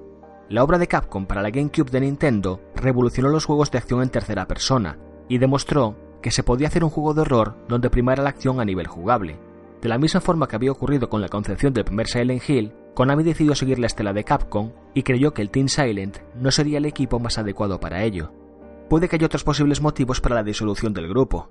Team Silent había acusado algunas bajas entre sus miembros, concretamente Keiichiro Toyama, el director del primer Silent Hill y el autor del concepto original para la serie. Había abandonado el grupo poco antes de su lanzamiento, creyendo que todavía no estaba capacitado para cumplir como director, y dejaría Konami para unirse al Sony Japan Studio, donde terminaría dirigiendo el juego de horror Siren. De la misma manera, Takayoshi Sato, el diseñador de personajes y director de CGI que había dado vida a los horrores de Silent Hill 1 y 2, también dejaría el equipo tras la segunda entrega para irse a trabajar para Electronic Arts en Los Ángeles. Pero incluso sin estos dos pilares, el equipo restante fue capaz de sacar adelante el sobresaliente Silent Hill 3 y el más que notable Silent Hill 4 de Room, por lo que tal vez haya más motivos detrás de la disolución. Más allá de las exigencias de Konami, es posible que el Team Silent quisiera dedicar sus esfuerzos a algo diferente tras cuatro juegos de corte similar. Fuera como fuera, del equipo original, el único que no abandonaría el barco sería Akira Yamaoka, quien seguiría aportando sus composiciones para la serie. Durante este periodo de transición, mientras Konami buscaba un estudio para tomar el relevo al Team Silent, llegaba a los cines la primera adaptación de la serie a la gran pantalla. El filme se inspiraba en los acontecimientos del primer juego, cambiando Harry Mason por Rose, una madre que está buscando a su hija en las calles de la ciudad de la niebla. Aunque la película se tomaba algunas licencias y resultaba algo floja a nivel de guion, la atmósfera y la puesta en escena eran sobresalientes, lo cual le ganó muy buenas críticas incluso entre los más acérrimos de la serie. Y así, mientras la continuación de la franquicia continuaba en el limbo, en 2006, Konami lanzaría Silent Hill de arcade, un shooter sobre raíles prácticamente idéntico al de House of the Dead de Sega, poniéndonos en la piel de un grupo de adolescentes que visitaban la ciudad para investigar sus casos paranormales. El juego carecía de la esencia del terror que caracterizaba a Silent Hill, convirtiéndolo en una ensalada de tiros sin sentido que hizo que pasara sin pena ni gloria entre el público. Durante este tiempo, Konami había fichado el estudio Climax, afincado en Los Ángeles, para que creara un título para la PSP de Sony. Bautizado como Silent Hill Origins, el concepto original nos presentaba un sacerdote llamado Héctor Santos, que acudía a la ciudad maldita para intentar exorcizar a sus demonios. La idea no terminó de convencer a los directivos de Konami, que le pidieron al estudio que le diera una vuelta de tuerca. Climax lo alteró para convertirlo en un formato episódico titulado Broken Covenant, que siguió sin encandilar los mandamases. Así que, en 2006, el proyecto fue trasladado a Climax Solent, la sede principal de la desarrolladora en Inglaterra, quienes por fin darían con la tecla correcta. Silent Hill Origins llegaría para PSP en 2007, con un port para PlayStation 2 un año más tarde. El título nos presentaba una precuela del primer juego, introduciendo a Travis Grady como su protagonista. Travis es un camionero que está de paso por la ciudad, pero que tiene conexiones con su pasado y su misterioso culto, el juego traía de vuelta el cast de secundarios de la primera entrega, ampliando los hechos que llevaron a que Harry Mason encontrara a su hija adoptiva. La nueva entrada en la serie respondía al patrón instaurado por Resident Evil 4, presentando un título de acción en tercera persona con la cámara situada sobre el hombro y un gran énfasis en el combate. El juego resultante no obtuvo malas críticas, pero pecó de ser demasiado convencional, jugándolo seguro con sus mecánicas, los elementos de su narrativa y su presentación, detalles que le hicieron perder presencia al compararlo con sus predecesores. Con la nueva generación de consolas a la vuelta de la esquina, Konami había asegurado que estaba produciendo un Silent Hill 5 para PlayStation 3 y Xbox 360. Dicho proyecto se llevaba gestando desde 2004, pero no terminaba de arrancar y no habría noticias sobre el mismo hasta 2007. Konami le había encargado el trabajo al estudio de Collective, quienes se fusionarían con Sin Entertainment poco después para formar Double Helix Games. Bajo su batuta, moldearían Silent Hill Homecoming, lanzándolo al mercado en 2008. Homecoming nos ponía en la piel de Alex Shepard, un soldado americano que regresa a casa topándose con un hogar muy distinto al que recuerda. Su padre y su hermano han desaparecido, su madre está catatónica y no tarda en tener el primer encontronazo con uno de los monstruos del juego. Su pueblo natal, Shepherd's Glen, tiene numerosas conexiones con la ciudad de Silent Hill y el oscuro culto que mora en el lugar. Alex tendrá que abrirse camino a través del otro mundo en busca de respuestas, tomando una serie de decisiones que desembocarán en cinco finales diferentes. Conceptualmente, el título aparentaba ser el sucesor que Konami llevaba tiempo buscando. Sin embargo, no resultó ser el caso. Silent Hill Homecoming rompía con la tradición de hacer que su protagonista fuera un hombre corriente sin experiencia en la lucha.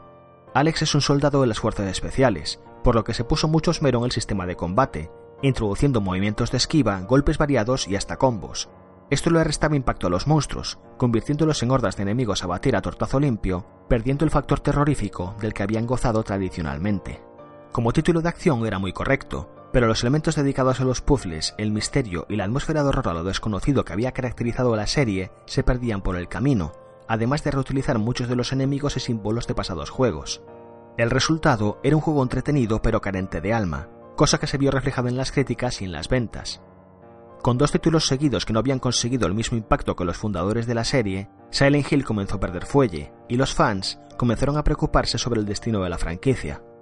Mientras Double Helix estaba desarrollando Homecoming, Konami se había aproximado a Nintendo para tratar de introducir la serie en su nueva consola, la Wii. Climax Solent volvería a ser la encargada de crear un título para dicha plataforma. La iniciativa para crear este juego surgió tras el éxito de la película, pues los directivos de Konami vieron que existía una audiencia muy amplia para el género del horror, tras un par de propuestas desechadas, que incluían tiroteos en primera persona y perfiles psicológicos que afectarían a la experiencia, el proyecto que finalmente fue aprobado sería Silent Hill Shattered Memories. Lanzado en diciembre de 2009, el juego era una reimaginación de los acontecimientos del primer Silent Hill, volviendo a encarnar a Harry Mason mientras buscaba a su hija. Sin embargo, la narrativa y los hechos eran totalmente diferentes a los de la primera entrega. Shattered Memories comenzaba con Harry acudiendo a la consulta a un psicólogo, donde rememoraba los hechos de su visita a la ciudad. Lo más innovador de esta fórmula es que a través de una serie de preguntas y las respuestas que diéramos durante la consulta con el doctor a lo largo del juego, se alteraba el aspecto de los personajes, su personalidad y algunos de los eventos de la trama. Esto conseguía que la experiencia fuera distinta con cada partida, y volvía a introducir a la serie dentro del factor psicológico del terror. Otro cambio destacable es que las travesías por el otro mundo eran el único lugar donde nos topábamos con monstruos, y solo podíamos huir de ellos dejando de lado el apartado dedicado al combate, característico de las últimas entregas. No obstante, esto acabó siendo un arma de doble filo, ya que eliminaba la tensión de toparnos con peligros o sustos cuando no estábamos en el mundo oscuro de Silent Hill, y estos tramos terminaban siendo repetitivos y frustrantes al limitarse a ser secuencias de persecución. A pesar de todo, el título fue bien recibido por los fans de la serie, siendo una de las entradas mejor valoradas tras la marcha del Team Silent. Lo que resulta curioso es que aunque el juego fue desarrollado para apelar a una audiencia más casual con la esperanza de pegar el pelotazo entre el gran público, no consiguió captar su atención y tendrían que hacerse ports para PlayStation 2 y PSP para conseguir que el juego resultara rentable. Habría que esperar hasta 2012 para volver a tener novedades en la franquicia, cuando Konami prometió lanzar tres nuevos títulos para la serie en marzo de ese año, bautizándolo como el mes de la locura. El primero en entrar en escena sería Silent Hill Downpour, para PlayStation 3 y Xbox 360. El protagonista de esta nueva historia es Murphy Pendleton, un criminal convicto que está siendo trasladado a otra prisión, durante el trayecto, el transporte sufrió un accidente al pasar por las cercanías de Silent Hill. Murphy se despierta en los restos del siniestro y aprovecha la ocasión para escapar internándose en el pueblo. Como es habitual y conforme pasan las horas, mientras exploramos, no tardamos en toparnos con el lado oculto de la ciudad maldita y en afrontar los demonios internos de Murphy, que una vez más nos llevarán a tomar una serie de decisiones que afectarán a la conclusión. Silent Hill Downpour le daba mucho protagonismo a la ciudad, convirtiéndolo en un ente vivo que manipula los desafíos que tiene que afrontar Murphy. Lo más interesante del título es que se concibió como un juego de mundo abierto, pudiendo viajar libremente por toda la ciudad, contando con multitud de tareas secundarias que nos pueden recompensar como objetos y respuestas para los misterios de la trama. Otro detalle a destacar es la importancia de la lluvia, afectando a la cantidad y la dificultad de los enemigos cuanto más severa sea esta. En lo que respecta al combate, tendremos un arsenal mucho más limitado y las armas pueden romperse, además de servir para eliminar obstáculos hacia zonas opcionales, por lo que debíamos gestionarlas bien. No obstante, aunque pudiera parecer que se da mayor enfoque al apartado de la supervivencia y del horror, la realidad es que el combate seguía siendo la pieza central de la fórmula jugable, haciendo que la prometedora experiencia se volviera tediosa y repetitiva en los compases finales de la aventura. Silent Hill Downpour fue bastante controvertido en su recepción, ya que no hubo un término medio en sus valoraciones, con críticos defendiendo la atmósfera, el mundo abierto y el desarrollo de la trama, frente a otros que apuntaban lo descafinado que era en términos de horror, el sistema de combate y el desgaste de los objetos. A pesar de todo, el paso del tiempo le ha terminado ganando el beneplácito del gran público, pero su falta de éxito inicial sería el primer clavo en el ataúd de la serie. El mes de la locura continúa con Silent Hill HD Collection, una remasterización en alta definición de la segunda y tercera entregas de la trilogía original, los títulos más populares de la franquicia. Esta jugada por parte de Konami buscaba apelar a los nostálgicos e introducir la serie a las nuevas generaciones, además de embolsarse un dinero fácil. Sin embargo, no estuvo exento de problemas. Este pack se ganó las iras del público por estar plagado de bugs y problemas técnicos, destacando el aspecto de la niebla en Silent Hill 2, que perdía la opacidad del original, permitiendo ver zonas sin acabar en los escenarios. Y no fue la única tara. Otra alteración polémica fue el cambio de las voces originales, regrabando las conversaciones con un nuevo elenco de actores. Los cambios y el bajón de calidad se debieron a que Konami había perdido los códigos originales de Silent Hill 2 y 3, forzando a Hijinks Studios, el equipo responsable de la remasterización, a trabajar con un código incompleto y crear de cero parte del contenido, disponiendo además de un periodo de desarrollo muy corto para llegar al lanzamiento durante el mes de la locura. Por último, llegaría Silent Hill Book of Memories, desarrollado por WayForward Technologies para la PS Vita de Sony. La idea original del equipo era crear un juego enfocado en los puzzles y la exploración, a través de cámaras isométricas para solucionar los acertijos, junto con una cámara en tercera persona para explorar y combatir enemigos. No obstante, el estudio no fue capaz de plasmar el concepto en la portátil de Sony, y tuvieron que retrasar el lanzamiento de marzo a octubre, periodo durante el cual convirtieron el juego en un dungeon crawler estilo Diablo con perspectiva isométrica, eligiendo entre cinco personajes para abrirnos camino a través del universo oscuro de Silent Hill, abatiendo hordas de enemigos, subiendo niveles y acumulando mejores armas. Ni que decir tiene que fue repudiado por los fans de la serie y su experiencia jugable tampoco fue lo suficientemente buena como para calar entre el público más casual. Para colmo de males, al poco de este lanzamiento también llegaría a los cines la segunda película dedicada a la serie, Silent Hill Revelation, que trataba de adaptar los hechos de la tercera entrega en una experiencia que quedó años luz de los resultados de la primera película, siendo un filme de horror predecible, plagado de clichés y sin la fantástica atmósfera que había logrado su predecesora. Este fracaso en la gran pantalla y la falta de un sucesor exitoso del legado de los juegos originales presagiaron el fin de la franquicia. El último resquicio de esperanza apareció en 2014, en forma de la demo jugable PT, dirigida por Hideo Kojima y Guillermo del Toro. La euforia que provocó esta pequeña muestra le dio fuerzas a los fans para creer que la serie regresaría por la puerta grande de la mano de estos legendarios creativos. Y sin embargo, dicha esperanza también terminó extinguiéndose. Cuando el culebrón entre Kojima y Konami desembocó en el corte de relaciones entre ambas partes, la compañía mató el proyecto, y aunque la empresa japonesa insistió en que seguirían trabajando en la franquicia, todo lo que obtuvimos fue una máquina de pachinko para el antaño icono del terror. Un deshonroso destino para una serie que todavía perdura en el recuerdo de todos aquellos que tuvimos pesadillas tras adentrarnos en la niebla de Silent Hill. Con esto concluyo el reportaje dedicado a esta emblemática franquicia. Silent Hill consiguió distinguirse en el imaginario colectivo por hacernos sentir un miedo personal y psicológico, alimentando la experiencia de sus horrores con nuestros propios miedos internos, grabando a fuego sus aterradoras historias en nuestra memoria a través de su atmósfera, sus personajes y la manipulación de nuestro compás moral. Es uno de los mayores representantes de un género, un siniestro recuerdo que todavía veo en mis pesadillas, un inolvidable lugar al que nos prometieron regresar, pero por desgracia, será una promesa que nunca se podrá cumplir. Con esto me despido por hoy. Tras haber conseguido dejar atrás las nieblas de Silent Hill, la semana que viene me dirigiré a climas más tropicales para ofreceros una nueva ración de nostalgia en GTM Restart. Hasta la próxima.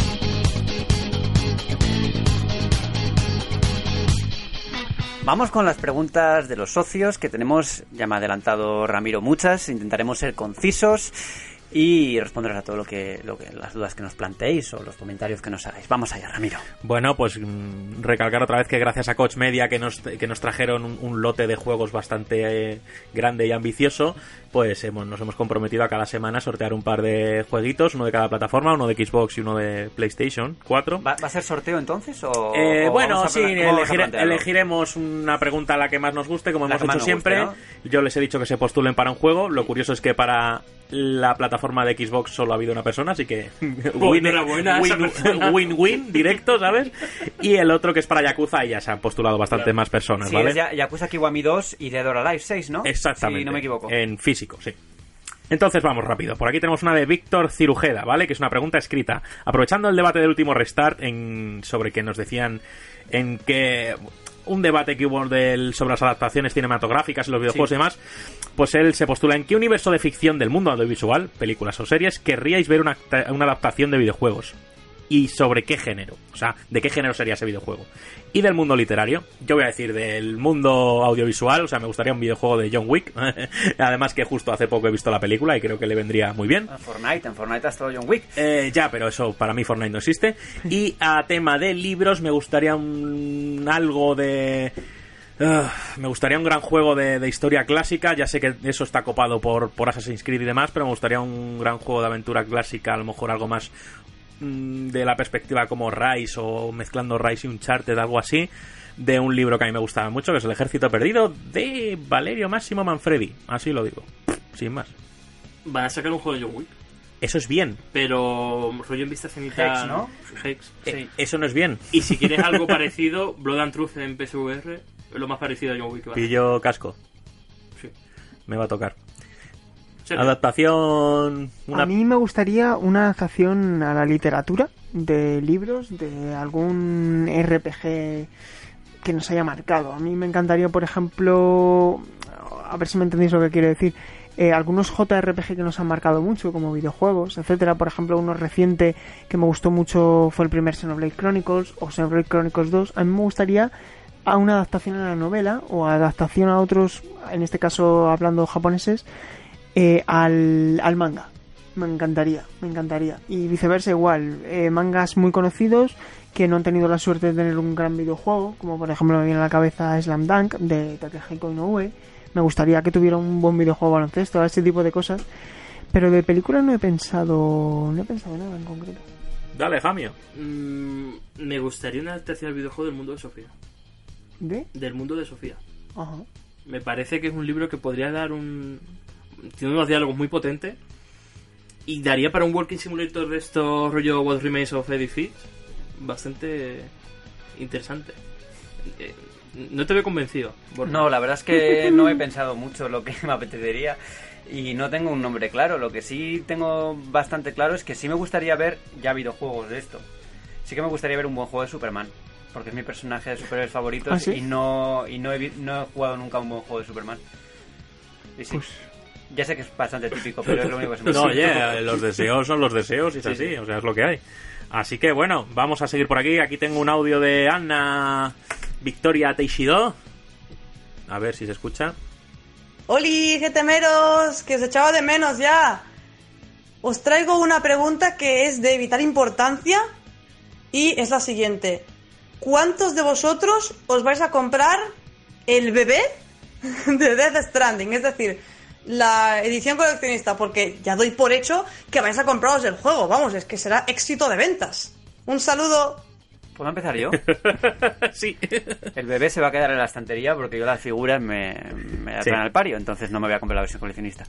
Eh, Eh, sí, pero el juego sí lo voy a comprar. Mm, Yo he de añadir una cosa. Bueno, en primer lugar, respondiendo a la pregunta de, de nuestra oyente, yo no me la voy a comprar y me voy a comprar el juego, pero no me voy a comprar la edición coleccionista porque me parece mucho dinero para para lo que quiero decirte que a, a mí no me gusta gastarme 200 euros en un producto como este.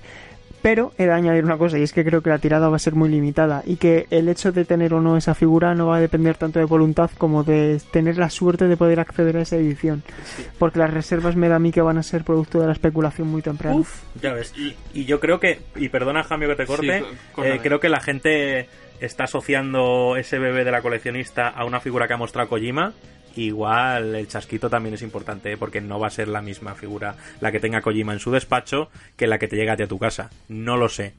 La medio vendida sí, ¿no? Que iba a ser. Bueno, así. él la puso una foto sin más. Y- Puso cuatro, ¿eh? Sí, sí, sí, bueno, vale. Puso cuatro, en plan, el Rey León. Que fotos le gustan mucho, sí, exactamente. Pero bueno, yo digo que la gente se, como siempre pido calma y que no asocie ciertas cosas que luego vienen las Me desilusiones. hizo mucha gracia un tuit que leí que decía que Death Stranding ha hecho que todos queráis tener un bebé en vuestra casa. Eso es, eso es, eso es. Yo la verdad es que no, yo quiero el juego nada más. Yo voy a pillar juego, pero no coleccionista. Es que no voy a ir ni a ir a por ella, o sea, es que no. quiero la no- peli. yo- yo- yo, yo eso- ni. Es que, no, no, es que eso comentaba Juan porque le puse el trailer según llegó a la oficina, tienes que ver esto, míratelo tal. Sí. Me dijo, joder, es que no quiero jugarlo, es que quiero verlo en, en- en un- en la gran pantalla. A ver, evidentemente el juego va a tener una carga cinema- eh, Cinemática muy grande, pero bueno. Fuertísima. Bueno, pues seguimos por aquí. Tengo aquí una- un audio de Miguel Paniagua. Hola Rami, soy Miguel Paniagua. Y hay una cosa que a mí me fastidia mucho y es toda la gente esta que siempre viene hablando de que si los videojuegos te aíslan, que estás tú solo delante de una pantalla como si no hubiera nadie más, ¿no? Entonces, la pregunta que yo os quiero lanzar es, ¿cuál es vuestro juego colaborativo local favorito? No competitivo, colaborativo. Venga, muchísimas gracias, ¿eh? Ostras, pues a mí recientemente me lo pasé muy bien con Overcooked, pero un juego que me dio una experiencia cooperativa que no olvido es Brothers, a Tales of Two Sons. Yo, bueno, Alejandro, No, no, el cooperativo que me flipó fue Human Fall Flat. Ah, ¿Lo no, no lo he probado. Está en el Game Pass. Es un juego basado en físicas que tiene ¿Sí? que hacer puzzle con un personaje que no, no se, no se controla bien, pero macho, es una risa, es una cosa que me volvió loco, la verdad. Qué guay. yo la verdad es que soy solitario jugando. No, no juego a títulos cooperativos en general y el último juego cooperativo que he jugado ha sido por una presentación de Blip Blob que jugué la presentación y ya está. y fue divertido, pero ya está. Bueno, yo a mí sí me, me encanta el cooperativo local, me flipa fuerte, pero claro, verlos el- el- en la modalidad colaborativa pues no es tan fácil a lo mejor o no salen tantos juegos, pero bueno, me quedo con dos cosas, uno que jugué hace mucho tiempo que es el Fat Princess para PlayStation que me encantaba. Oh, a mí me gusta Era mucho. muy bueno Yo ese lo jugué juego. mucho en PSP, macho. Era muy bueno ese juego, yo en la 3 lo jugué un montón y 3. últimamente pues lo podría considerar un multijugador colaborativo, es el Sonic Team Racing, que me parece que esas mecánicas de colaboración entre tus equipos pues me parecen muy graciosas y, Muy me, y me han gustado. Así que nada, vamos a seguir por aquí con un audio de Alejandro Reynosa. Muy buena gente del podcast. Pues bien, eh, mis preguntas, dos en este caso, están relacionadas con la infancia. La primera, eh, en una hipotética vuelta a la infancia, ¿cuál juego os haría ilusión volver a jugar? Y la segunda, eh, eh, con lo mismo en esta vuelta, eh, ¿qué juego que no pudiste jugar en su momento gustaría jugar de pequeños? Un saludo. Eh, no, he entendido la diferencia entre las preguntas. ¿Qué juegos os- o sea, como que se os olvide el recuerdo, volver a la infancia, volver a Por, jugarlo? un- por un, pa- por un lado, eh, un juego que jugaste en la infancia Sí. y que te gustaría volver a jugar como en la infancia, ¿no? Sí. ¿Entendido? Y por otro lado, un juego que no jugaste en la infancia, pero te gustaría haberlo jugado. ¿Puede ser así, más o menos, el planteamiento? Mm, dale, Bueno, Borja. en cualquier caso, eh, yo siempre soy monotema con esto. Los juegos. Yo voy a coincidir seguro. Baldur's Gate y. Majoras Majoras- más. Mayoras más. Claro. ¿Y un juego que me gustaría haber jugado de pequeño y no lo hice en su momento? Pues probablemente...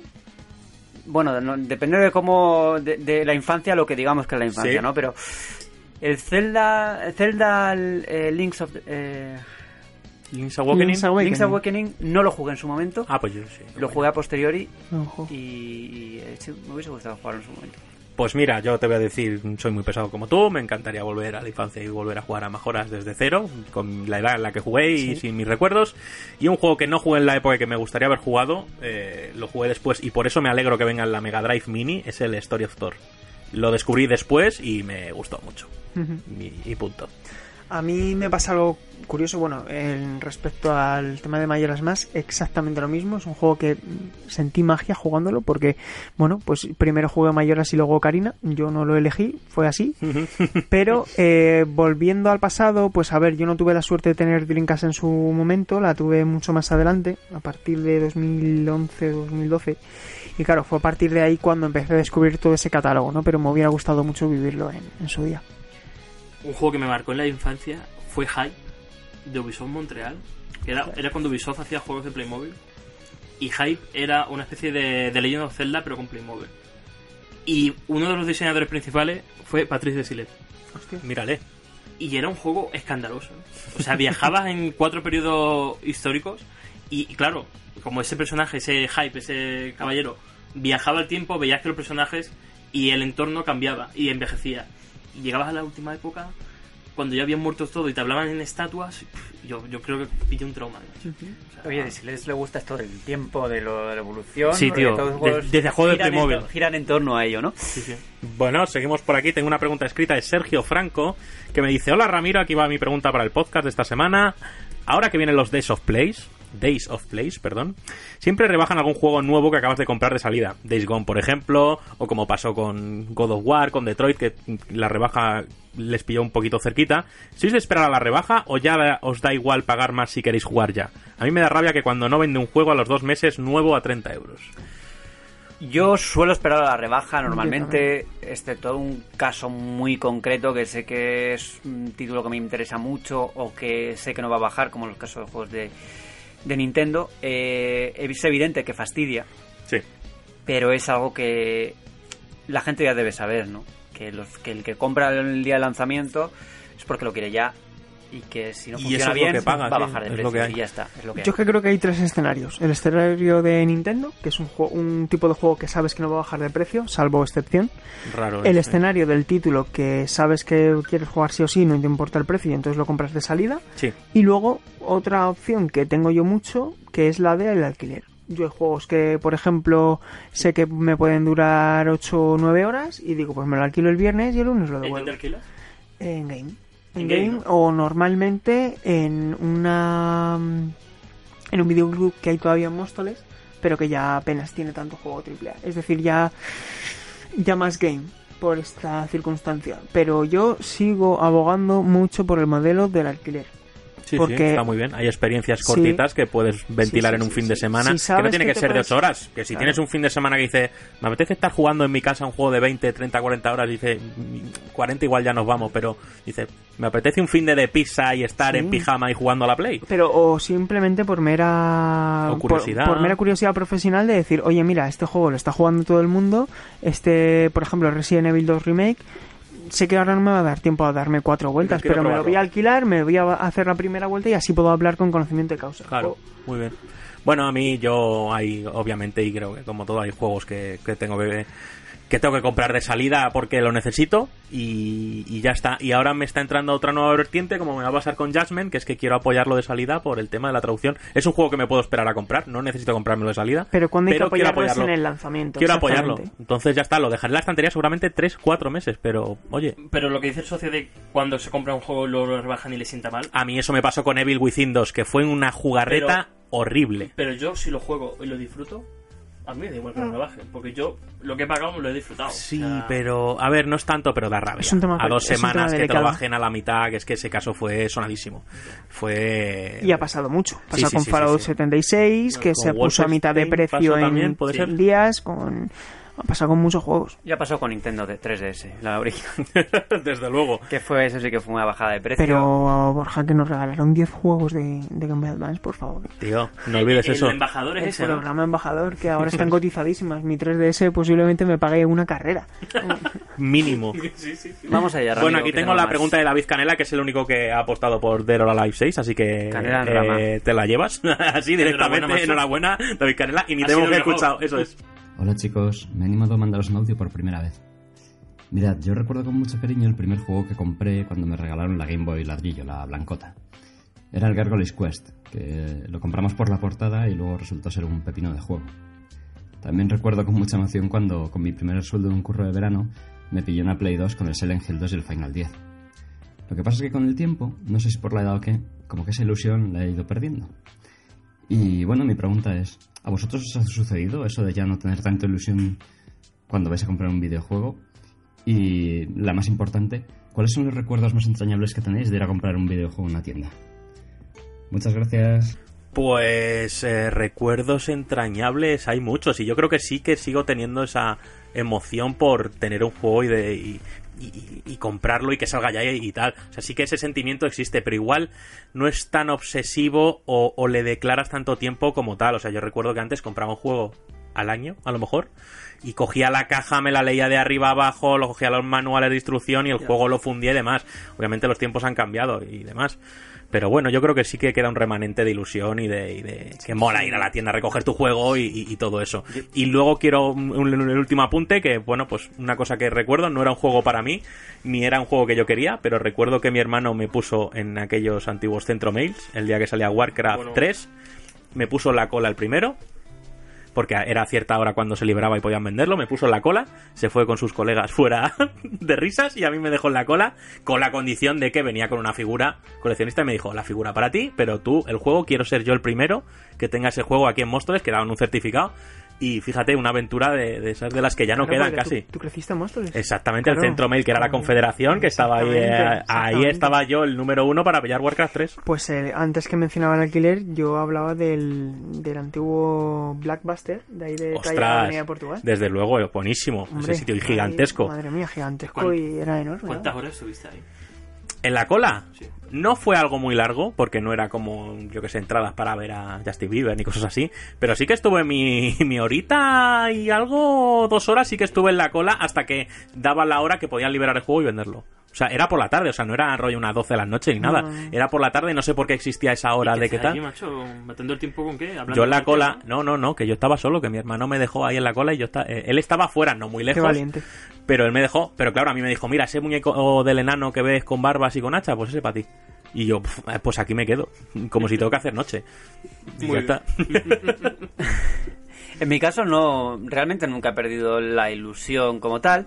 Si es verdad que ahora hay muchos más juegos, que tienes unas, un acceso mucho más rápido a los juegos y que especialmente si trabajas en esto, pues tienes que acceder a juegos, ya de por sí. Eh, y la anécdota así entrañable que tengo, pues es curioso, una, fe- una vez fui a Centro Mail y yo no me acuerdo qué juego compré. No me acuerdo cuál es el juego que compré, lo que, me- lo que sí me acuerdo es que me regalaron una demo de Star Wars Episodio 1, La amenaza fantasma, y de eso me acuerdo. De ese- Y, y fuerte. es un momento entrañable porque además es un juego que a mí me gustó muchísimo, aunque reconozco su... que Claro. no es un gran juego. Ya, pero hay juegos que da igual, bueno, que no me- tengan calidad te marcan y ya Sí, está. y fue ese, sí. A mí me pasa algo parecido. Yo nunca he perdido la ilusión por, pero jamás, ni un poquito, ¿eh? por, No. por el videojuego. Y el juego, el momento más entrañable que recuerdo a título personal es cuando me pude comprar mi primer videojuego con mis ahorros de las vueltas También. del pan. Es que era, era literal. Y me tiré todo un curso hasta que salió Pokémon Esmeralda y me compré Pokémon Esmeralda en 2005 creo que fue. Ya ves. Ya ves, sí, sí, sí, sí. Y, y fue muy especial porque supe que era producto de, de la responsabilidad de ahorrar, con pagas, con recados de mi madre, etcétera, y no sé, muy, muy entrañable eso, ¿no? No, es el más ilusionante, porque creo que tengo otros momentos más ilusionantes, pero sí es uno de los más entrañables. Lo mío de las pagas era más esto, ¿eh? yo me, me daba la paga después de ir a misa. Ostras, qué buena esa. Hombre, después de purificarte, la paguita. Era el momento de, bueno, ya que he aguantado la, La chapa. la chapa, pues me voy a la tienda de chuches a comprarme algo la paga. A pecar, a pecar. Buah, yo recuerdo hoy era por la 360 con el Project Cotan. ¡Ostras! Y el P6. Sí, señor. Eh, entrañable a más no poder.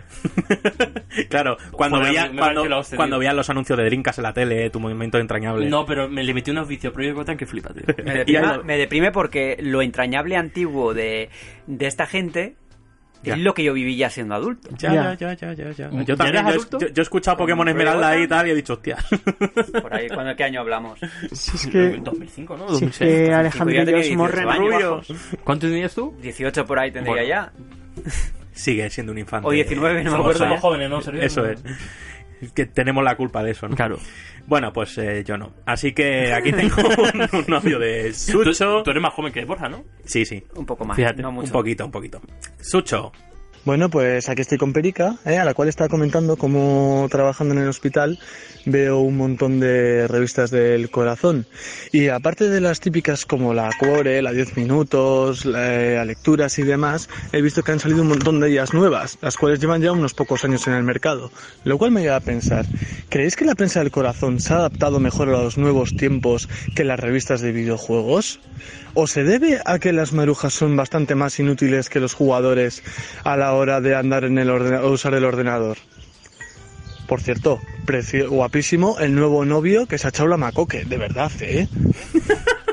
Joder, madre mía, Yo, creo que es- tampoco hay que despreciar a nadie. No, no, no, no, A, no. a la gente mayor le beneficia mucho este tipo de revistas. ¿eh? Hombre, o sea, les muchísimo. mucho, Claro que claro. sí. Esto es otro caso para Sherlock. Yo creo.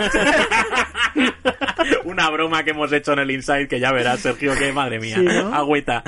Eh, bueno, son modelos totalmente distintos y públicos totalmente distintos. Y entonces creo que no es que se haya sabido adaptar, es que ese es su territorio. La prensa rosa es muy fuerte, eh, sabemos cuál es su público, sabemos que en todo clínica de dentistas estarán Y en y, la sabemos que en peluquería muchas- la y- peluquería y en todos los lados. Entonces creo que no, no es que eh, no hayan sabido adaptarse, es que siguen en su buen tiempo. Igual no tanto como antes, pero... Y las hidradas que hacen para venderse a un euro y poco. Claro, exactamente.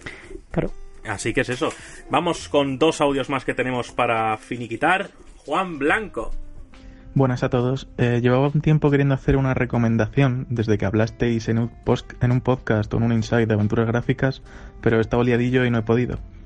Eh, la recomendación que quería hacer es de la trilogía de Ponia, de Daedalic, que es una aventura gráfica de 2012, de las clásicas, y que tiene un humor que, en mi opinión, es bastante bueno. La pena que creo que no está traducido a las tres entregas al español, pero de todas formas, si vais bien de inglés, la recomiendo muchísimo. Y de paso aprovecho para preguntar cuáles son vuestras aventuras gráficas favoritas y si conocéis alguna así actual que merezca la pena o si hay alguna en desarrollo que vosotros sepáis. Un saludo. Vale. Aventuras gráficas. De Ponia juegazo, ¿eh? Sí, ah, mucho. tú lo, lo conoces, ¿verdad? Sí, sí, y además hay que añadir también que la gente de este estudio está desarrollando El Señor de los Anillos Gollum. Ojo una ahí. aventura narrativa basada en El Señor de los Anillos. Yo es que es un género del que estoy bastante desconectado. Sí que en su auge de, de LucasArts y demás sí que le di bastante a la aventura gráfica, pero últimamente creo que no, no lo he tocado, no por nada, sino que no... Ahí sé que hay muchas cositas, pero bueno, a ver Yo he qué- jugado mucho. Yo eh, un juego que le tengo mucho cariño es King Quest, la séptima entrega, Hmm. que bueno jugaba hace muchos años ya. Hmm. Monkey Island para pff, es que, ahí, claro. entre los clásicos. Y Tenía otro pensado, pero se me ha ido ya a la cabeza y no, Yo ya no te- lo recuerdo cuál era. Yo anticipo un Hollywood Monsters, que para mí, o sea, fue, fue maravilloso esa, esa aventura gráfica. Buenísima, es que hubo un auge y la verdad es que salieron muchos títulos y es que todos eran de gran calidad. Yo me Y- apunto, me y- lo apunto. Y me quedo con Hollywood Monster. No sé si Javi ha tocado alguna aventura gráfica No. de esas antiguas, me refiero. Sí, sí que sí. ¿Sí? Que sí. Pero no recuerdo ahora mismo alguno reciente. Thimbleweed Park. Sí, puede ser. bueno, Sí, claro. bastante bueno. Eh, antes también salió eh, Broken Age, que también hizo.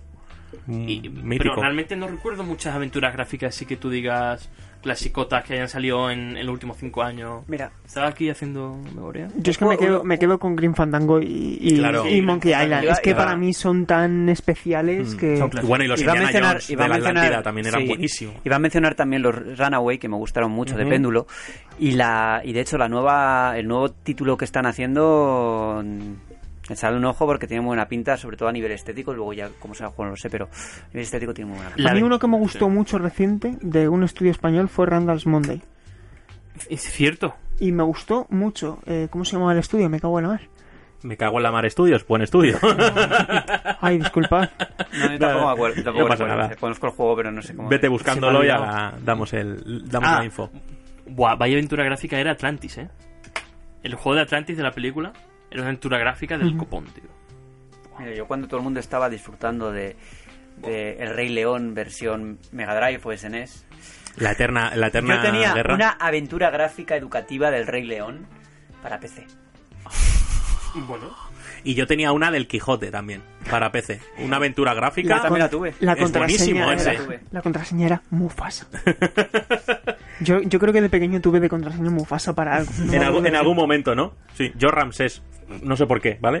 Porque me flipaba el príncipe de Egipto. Pero bueno, anécdota. Justo te iba a decir, es de mis películas preferidas de Disney. A, mi, a mis brazos, hermano. Y mayores más, tenemos algo en común. tú y yo. Hostia, somos hermanos de distinta madre. Sí. Vamos con Eh, última más que tenemos de Rubén Barragán. Con esta terminamos y ahora decidimos entre todos quién ha ganado esa copia de Yakuza porque la de Death or Alive ya está distribuida.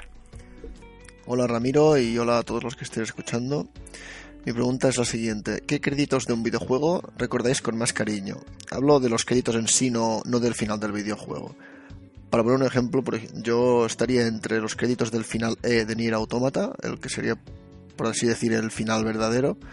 Los, que, los créditos esos que son como unos Space Invaders que tienes que ir destruyendo los créditos y con esa gran banda sonora de fondo. Y los del Persona 4 Golden también, aunque no sería tan acorde a la, a la pregunta, porque después del epílogo del juego en el que te reencuentras con tus amigos al cabo de un tiempo, la, te cambian la banda sonora de los créditos por una versión de la misma banda sonora, pero en la cual salen todos los actores de voz de los personajes cantando juntos. Y eso es algo que siempre recordaré con bastante cariño. Venga, muchas gracias, un saludo a todos y hasta la próxima. Hostia, se ha redimido al final porque os, ha- os ha saludado a todos, ¿eh? Y al Sí. principio no, habéis hecho la cruz ahí en un principio y habéis dicho... A ver, de- dejando a un lado, que creo que es bastante spoiler lo que ha dicho, dos juegos maravillosos, por supuesto, yo me iba a quedar con Nier Automata, pero no vamos a entrar en detalles. Para mí, los créditos finales de Nier Automata, Me lo tengo que pasar, macho. pues es que es un juegazo. Le- Te iba a decir, te dejo mi cuenta de Microsoft si lo quieres jugar. Sí que lo tengo. Ah, vale. Sí, sí, el problema. O sea, hay que jugarlo, lo único. No, que lo voy a jugar y El me, tiempo. me llega un análisis. Ya. Créditos de videojuegos que recordéis. Yo es que estoy Yo ahora. estoy en blancazo pez, también, no- Pez total. No tengo ahí ahora en, en mi recuerdo. Sea, no, tendría que pensarlo. Es Eso- que los que recuerdo, porque igual son los que más he visto, pueden ser los de Super Smash Bros. porque claro, con Sí. este último título me he visto los créditos ya mm, 15.000 millones de veces, ¿sabes? Pero nada más, a que recuerde en plan, que diga, oh Dios, qué créditos, me he quedado loco. Es que no tengo ahora un recuerdo. Sin entrar en spoilers, yo recomiendo a la gente que le guste los hack and slash que bueno, pues que se queden hasta el final porque hay muchos hack and slash que aprovechan los créditos para hacer cositas. Y eso mola. Así que nada, hay que decidir quién se lleva esa copia de Yakuza Kiwami. Os recuerdo rápidamente las preguntas. Eh, Víctor, que qué juego de película o de libro nos gustaría ver. Ana, que si vamos a comprar la coleccionista de Death Stranding. Miguel Paniagua, eh, nuestro juego colaborativo preferido. Alejandro Reynosa, la vuelta a la infancia eh, para ver qué juego y tal. Sergio Franco sobre la rebaja de videojuegos. Zucho sobre las, las revistas. Eh, Juan Blanco sobre la recomendación de aventuras gráficas, que nos ha hecho una recomendación y además nos ha pedido opinión. Y Rubén Barragán, que nos ha dicho sobre los El créditos. de la infancia. Alejandro Reynosa. Me, me ha hecho recordar. Mira, eh, a mí me ha gustado el de los créditos, aunque no haya sabido. Hombre, pero he dicho de ningún juego. He dicho, no digo no nada, sabido no, nada, pero me parece punto. una pregunta. Es una, una pregunta original, la verdad. Es que, Sí, es que sí. Por supuesto, por supuesto. No voy a decir que no. Es que incluso la pregunta de David Canela, por ejemplo, que se ha llevado el juego de Xbox y tal, a mí es la que más me ha gustado, porque hemos hablado de, de- de retraernos ya no la infancia como Alejandro Reynosa, sino en plan eh, comprar el videojuego y demás, y nos hemos retraído bastante. Le mandamos a los dos juegos y así solo hacemos un envío. el baratillo. Bueno, Economía. eh, eh, nos quedamos con Alejandro Reynosa entonces, ¿lo, lo veis por bueno? Bueno, vosotros dos sí, Borja, ¿tú qué dices? Sí, aunque te haya gustado la de los créditos más. A ver, esto es democracia, perdido. Eh, ha perdido. He así perdido. que- Bueno, como si hacéis un pacto, hay empate. Eso es, el pactómetro de GTM, ya lo que faltaba. Bueno, pues se lo vamos a dar a Alejandro Reynosa. Creo que va- hay que desarrollar un sistema de sorteo distinto porque al final nos cuesta a veces incluso decidir entre tantas preguntas. Igual lo hacemos algo aleatorio, cogemos Sí, un dado de, Yo creo que eso va a, de ser, 15. va a ser lo justo, sobre todo porque, bueno, eh, al final estamos decidiendo entre los cuatro y, Ya, oye, ya. Oye, es, es- es una, es, una, es un baremo un poco difícil, ¿no? De, Bueno, de sí. ver qué preguntas mejor, qué preguntas peor. Sí Vale, que sí, pues lo vamos mira, a- para la próxima hacemos lanzamiento de dados. Si tengo 20 preguntas, pues se tira un dado de 20. Si tengo 15, un dado de 15. Lo y el que salga, se salga. Y ya está. Eh, Ramiro, ¿a dónde, tienen que enviar, ¿a dónde tienen que enviar los socios de GTM? eh, Pues bueno, esto obviamente, obviamente, aunque todo el mundo pueda escuchar el podcast, los sorteos son exclusivos de, de nuestros socios, al menos este que estamos haciendo con Coach Media. Y bueno, si entráis en la comunidad de Discord, pues ahí tenemos un canal que es podcast y allí eh, os enteraréis de todo. Yo semanalmente os lo, os lo pediré y allí tenéis la vía para mandarme los audios que es directamente a mi Telegram personal. Y si no os apetece grabaros, aunque nosotros os lo agradecemos, pues podéis mandármelo también a mi Discord o a mi Telegram personal por escrito. Esa es la manera de contactar. Antes de acabar, voy a leer el único comentario que tenemos esta semana en iBooks. Animo a los socios y no socios a, a comentarnos cosas. Sí, a Que nos ayuda a posicionar Más que a preguntas y a etcétera, pues, podéis contarnos lo que queráis del podcast, lo que os gusta, lo que nos gusta. Recomendaciones etcétera, de todo, claro, claro. Eh, tenemos una, bueno, una intervención de Valeriaricus Gamer que nos dice, hostia, hice la pole. Sí, hay un único comentario. la pole y la finale. Ahora en serio, ¿qué banda sonora de videojuegos recordáis siempre? Banda sonora de videojuegos. eh, Pues mira, yo va- vale decir una reciente, porque yo estoy todavía con la de Red Dead Redemption 2, Vale. que de verdad me parece Ya me una quedo cosa... con Oye, pero la ¿cuándo van a sacarla a la venta? No lo sé, pero es que yo la quiero comprar, porque la quiero legal, la quiero tener. llevan desde febrero diciendo Sí, sí, que la van a sacar y no, tío. Yo la quiero tener. Es buenísima, tío. Yo me quedo con la de la de Mick Gordon, creo que se llamaba, del último Doom. Que me parece Sí. a mí que me gusta ese rollo metal y caña fuerte. Me gusta mucho esa banda sonora. Mucho. Yo de clásico tiro y soy Final Fantasy, Final Fantasy a tope, no búho, siempre. El que sea. Halo 3 o. DST. El que sea. Muy bien. Muy bien. ¿Tú? Halo. Halo ¿no? 3 o DST. Pues ala. que es la más, la más, la que más personalidad más La buena, más buena. representativa, Sí. sí, sí, sí, señor. Con esa lluvia. Qué bueno, macho. Sí, sí, sí, sí. Qué bueno. Pues hemos 3. llegado, hemos llegado al final. Aunque no lo parecía. Sí, hemos llegado al final. Eh, pues nos me despido de vosotros hasta semanita más. La semana que viene eh, yo no estaré. Yo tampoco. Y me parece que Sergio tampoco, Sí, sí. porque tenemos que estar en el E3. Vais a pringar. a pringar Ramiro. y a emocionaros y estar ahí al pie del cañón como nunca. Cuidanos el chiringuito. No se os ocurra Piratear, bueno, yo ¿eh? ya sabéis que ante cierta ante, ante al mar no se le pueden poner diques. O sea, eso es así. Entonces, puede que llegue, puede que no, ya veremos. Igual traemos algún socio, igual hacemos algo, ya veremos, no sé. Todo está. Algo pasará. Algo pasará. Sergio. Un saludo a todos, muchas gracias por escucharnos y ojalá tengamos un E3 que, que recordemos mucho tiempo. Alejandro. Sí, eso Te de paso, pie porque, paso porque si no hablas antes de que... Yo creo que dentro de dos semanas, cuando, cuando hablemos del pozo que ha dejado el 3 Uf. va, va a ser. Un buen programa también, ¿eh? Sí, sí, sí, sí. Es que tengo el termómetro caliente. Sí, es sí. que va a ser la hostia. Viene calentito, Sí, sí, viene calentito. va a ser la hostia. Nos vamos a despedir hoy sin nuestra sección de a qué estamos jugando porque vamos un poco eh, pillados de tiempo. Es que el E3 nos, no, es que el E3 nos ha hecho larga, O sea, ¿no? sí, eso claro. sí. Sí, Es que no estamos eh, jugando, estamos currando. ¿A qué, está- a qué estamos currando? claro, claro, claro, claro. Os recuerdo también que estamos en iBooks, en Spreaker, en iTunes y en Spotify y que nos viene muy bien que nos dejéis vuestros comentarios en iBooks, las críticas críticas y los 5 estrellas si os gusta, los likes, etcétera, etcétera, lo que siempre decimos.